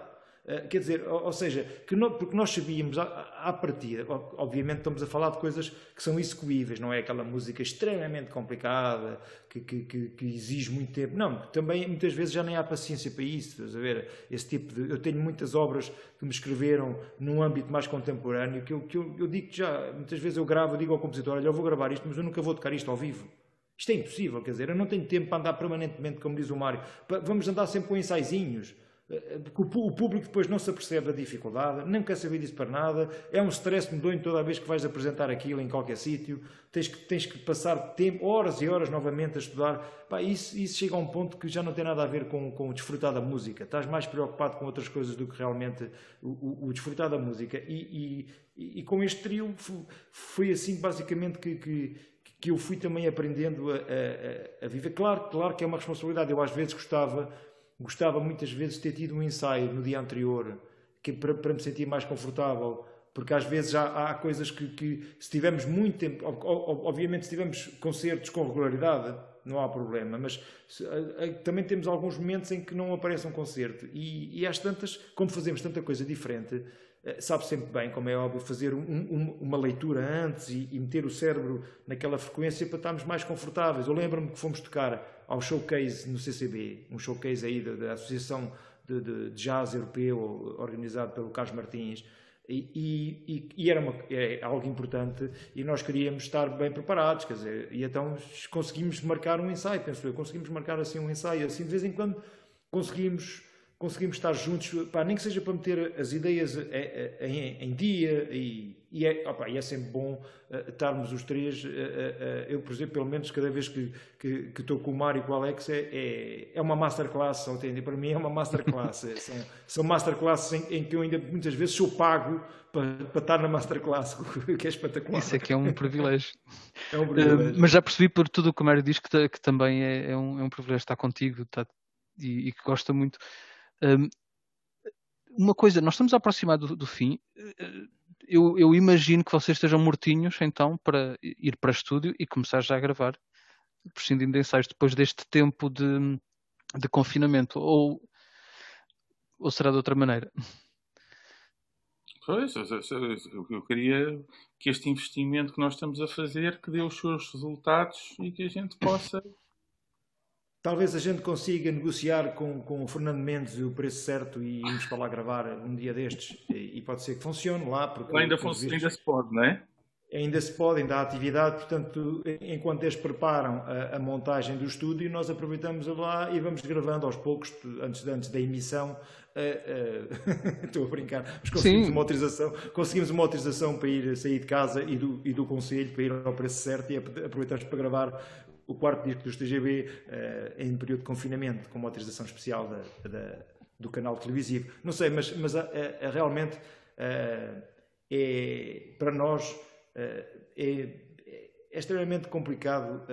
por exemplo, nós nós somos como atletas de alta competição, não é? Nós, não é só o facto de estar no palco que, nós vivemos e, e, acho que isso, mesmo agora estando na cena da online, não sei o quê, pá, não há nada como o palco e, e ao vivo. Portanto, isso, isso é insubstituível. Uh, obviamente que vamos passar a ter uma sociedade muito mais uh, através das redes sociais, há muita malta que vai continuar a fazer coisas e acho bem porque é uma ferramenta espetacular e, e ainda temos muito que, que, que, evoluir até nesta ferramenta porque uh, deu para perceber que ainda há muito para evoluir nesta área. Mas concertos ao vivo não, não, não há hipótese de substituição realmente e isso vai continuar, como é óbvio, ainda com mais sede, porque a seguir às grandes crises a seguir às grandes tempestades, há sempre, apesar das dificuldades, há, há sempre momentos. É, é, aí que as pessoas vão dar valor, para já, à sua liberdade, não é? Porque nós, neste momento, a coisa que me está a custar mais é, é eu ir beber um café. Aconteceu há dois dias, ir beber café a uma máquina que há aqui em Alcobaça, de Grab Away. Estava com um amigo meu, que o Mário conhece, que é o Ruben da Luz, um grande trombonista. E fomos beber um café Epá, e, e houve alguém que denunciou-nos da gente ter ido beber um café à máquina e apareceu lá a polícia a identificar-nos. Realmente, eh, como se, fôssemos dois, dois, como se fôssemos dois criminosos que estivemos ali cinco minutos e realmente, por, porquê? Porque felizmente vimos aqui para a academia, eu estou na Academia de Música de Alcobaça, como isto não há aulas, eu venho estudar, porque eu não consigo estudar aqui em casa, portanto eu venho estudar tuba, eu tenho, eu tenho que me exercitar, eu tenho que praticar, assim como um atleta, assim como os surfistas vão para o mar, o Pimenta vai, vai fazer a tua canoagem, os jogadores, porque também os, os futebolistas também têm que se treinar, quer dizer, e nós, como, como atletas de alta competição, temos que praticar, eu não posso estar em casa com uma tuba, a fazer barulho, a chatear toda a gente. É muito complicado para, nós, mesmo uh, este período de confinamento. E então, uh, essas coisas, aquilo que eu estava a falar sobre a liberdade, acho que as pessoas vão dar valor cada vez mais à palavra liberdade, ou seja, a pessoa ter a opção, quando eu digo liberdade, é a pessoa ter a opção de ficar em casa, mas também ter a opção de sair de casa. E isto, e isto neste momento, é, é algo que, que, que eu acho que, que nós quando, quando, quando a gente puder ter essa opção, voltamos a ter essa liberdade. E, e, e, é uma pequena coisa, mas faz toda a diferença. Ou seja, uma pessoa está em casa, mas também apetece sair de casa. Eh, eh, eh, não, não, não, é, é esta, isto que faz, que faz sentido. A palavra liberdade faz sentido. E neste momento é isso que eu estou a sentir. Que, que após esta, esta situação, que as pessoas querem, e que nós, nós já vivemos isso, porque quando as coisas começaram a abrir e nós começámos a ter até, felizmente, alguns concertos as pessoas estavam super felizes. Não, eram, não éramos só nós, foi, foi uma alegria imensa as pessoas vinham ver os concertos, apesar de, de todas as regras e de aqueles procedimentos todos. Era, era, era notório a, a felicidade e, da cara das pessoas de estarmos Epá, uns com os outros, mesmo com máscara, as pessoas não querem saber disso. Mas podem meter as máscaras, as pessoas queriam estar a ouvir música, queriam estar, queriam estar juntamente com outras pessoas e ver os sons ao vivo, e isso, isso é insubstituível. E, e, e eu espero bem que, que, que, que este tempo passe, passe o mais rapidamente possível, porque, porque senão a, a, a, a sociedade precisa de música. A música, para mim, neste momento, é, é é, é, se calhar o, o melhor antídoto e, e, o mundo precisa mais de música. Eu, eu, acho que a música eh, transforma, faz as pessoas viverem numa melhor sociedade, faz as pessoas, por exemplo, todos estes problemas que estamos a assistir, de, problemas raciais, problemas religiosos, problemas, pá, todo, todo, estas fragilidades todas da sociedade, na música, uh, no geral, isso não existe. A música consegue conviver com essas coisas todas e meter todas as pessoas uh, na mesma frequência e as pessoas são, são todas aceites, independentemente das suas crenças religiosas, das suas etnias. quando estamos a fazer música, estamos todos na mesma, a falar uma linguagem, a mesma linguagem, e toda a gente é bem aceite, seja, seja A, fulano B, C, não, não interessa nada, somos todos, temos uma, acho que temos uma, uma missão importante, como enquanto artistas, sobretudo na área da música, uma missão muito importante e acho que a perseguir esta pandemia, eh, nós músicos, e eu sinto, eu, eu sinto isso mesmo, temos a obrigação de sarar muitas feridas que foram abertas. Temos essa, essa, essa função que vai ser muito importante, vai ser, vai ser muito importante. Hum, eu uh, queria dizer que, que, os vossos álbuns se encontram uh, disponíveis para compra uh, no iTunes, na, na, Clean Feed, não sei, estão lá os três na, na Clean Feed, editados. é muito importante todos nós que, que, gostamos da vossa música e de outros músicos apoiar-vos e também quem tem poder de, de fazer com que as coisas sejam mais justas. Eu não imagino nenhuma sociedade sem música e penso que já ouvi alguém dizer que todas as civilizações de que há conhecimento têm alguma forma de música. Por isso, provavelmente, até podemos dizer que não há civilização sem música. Quando a música acabar, acaba a civilização. eu, eu queria vos agradecer muito, muito, muito. Um, quero que voltem aos palcos, ao estúdio, que tenham a vossa liberdade com, conforme merecem conforme desejam. Um, e vos perguntar se, se, se, me queriam fazer uma sugestão de um músico português, de, de músicos portugueses, que acham que, que, que, deva ser escutado. Eu sei que há muitos, mas se, houver alguém em particular que, que esteja a ser esquecido. Eu, eu, posso sugerir já, sugerir já um músico que foi um dos músicos mais impressionantes e que, e que, e que partiu muito cedo e que e foi das pessoas mais talentosas e com uma visão completamente ampla que é o, que é o Bernardo Sassetti.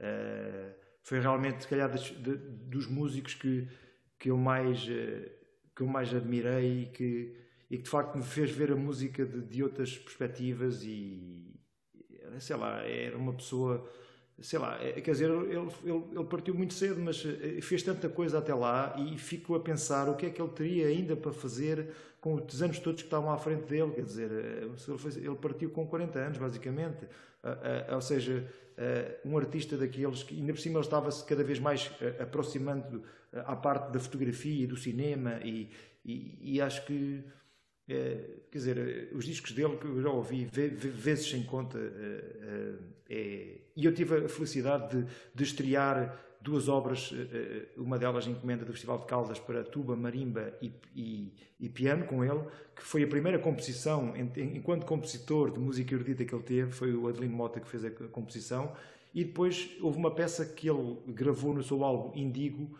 que é o Prelúdio o prólogo e o prelúdio em, sol menor, que ele fez uma versão para tubo e piano que eu gravei no primeiro disco do, com o Tel Marcos, com o do XL, e está gravado, mas a ideia era ter gravado com ele, já não fui a tempo, infelizmente, mas é um músico que, que, que eu que eu aconselho a toda a gente de, de, há tanta coisa dele no YouTube o disco, o próprio disco que ele tem com o Carlos do Carmo que, que é um disco fenomenal que é um disco lindíssimo também. Uh, sei lá, há tanta coisa. Esse é, um, esse é um dos músicos que me marcou que aqui Bernardo Sassetti, eh, sugerido pelo, pelo Sérgio. Mário, há algum nome que nos queiras deixar também? Assim, sei lá, os, ah, os guitarristas todos ligados ao jazz, há imenso, o Nuno Costa, o André Santos, o Bruno Santos, o André Fernandes, o Bruno, Bruno Pernadas, ah, há muito, muita música boa. Agradeço-vos muito, quer as vossas sugestões, quer sobretudo esta conversa. Nós agora vamos ficar com The Mule, do álbum Evil Things de 2010. Sérgio e Mário, muito obrigado pela conversa. Espero ver-vos de regresso aos palcos o mais depressa possível. Obrigado, Nuno. Obrigado, Sérgio. Obrigado, obrigado. Obrigado. Mário. obrigado.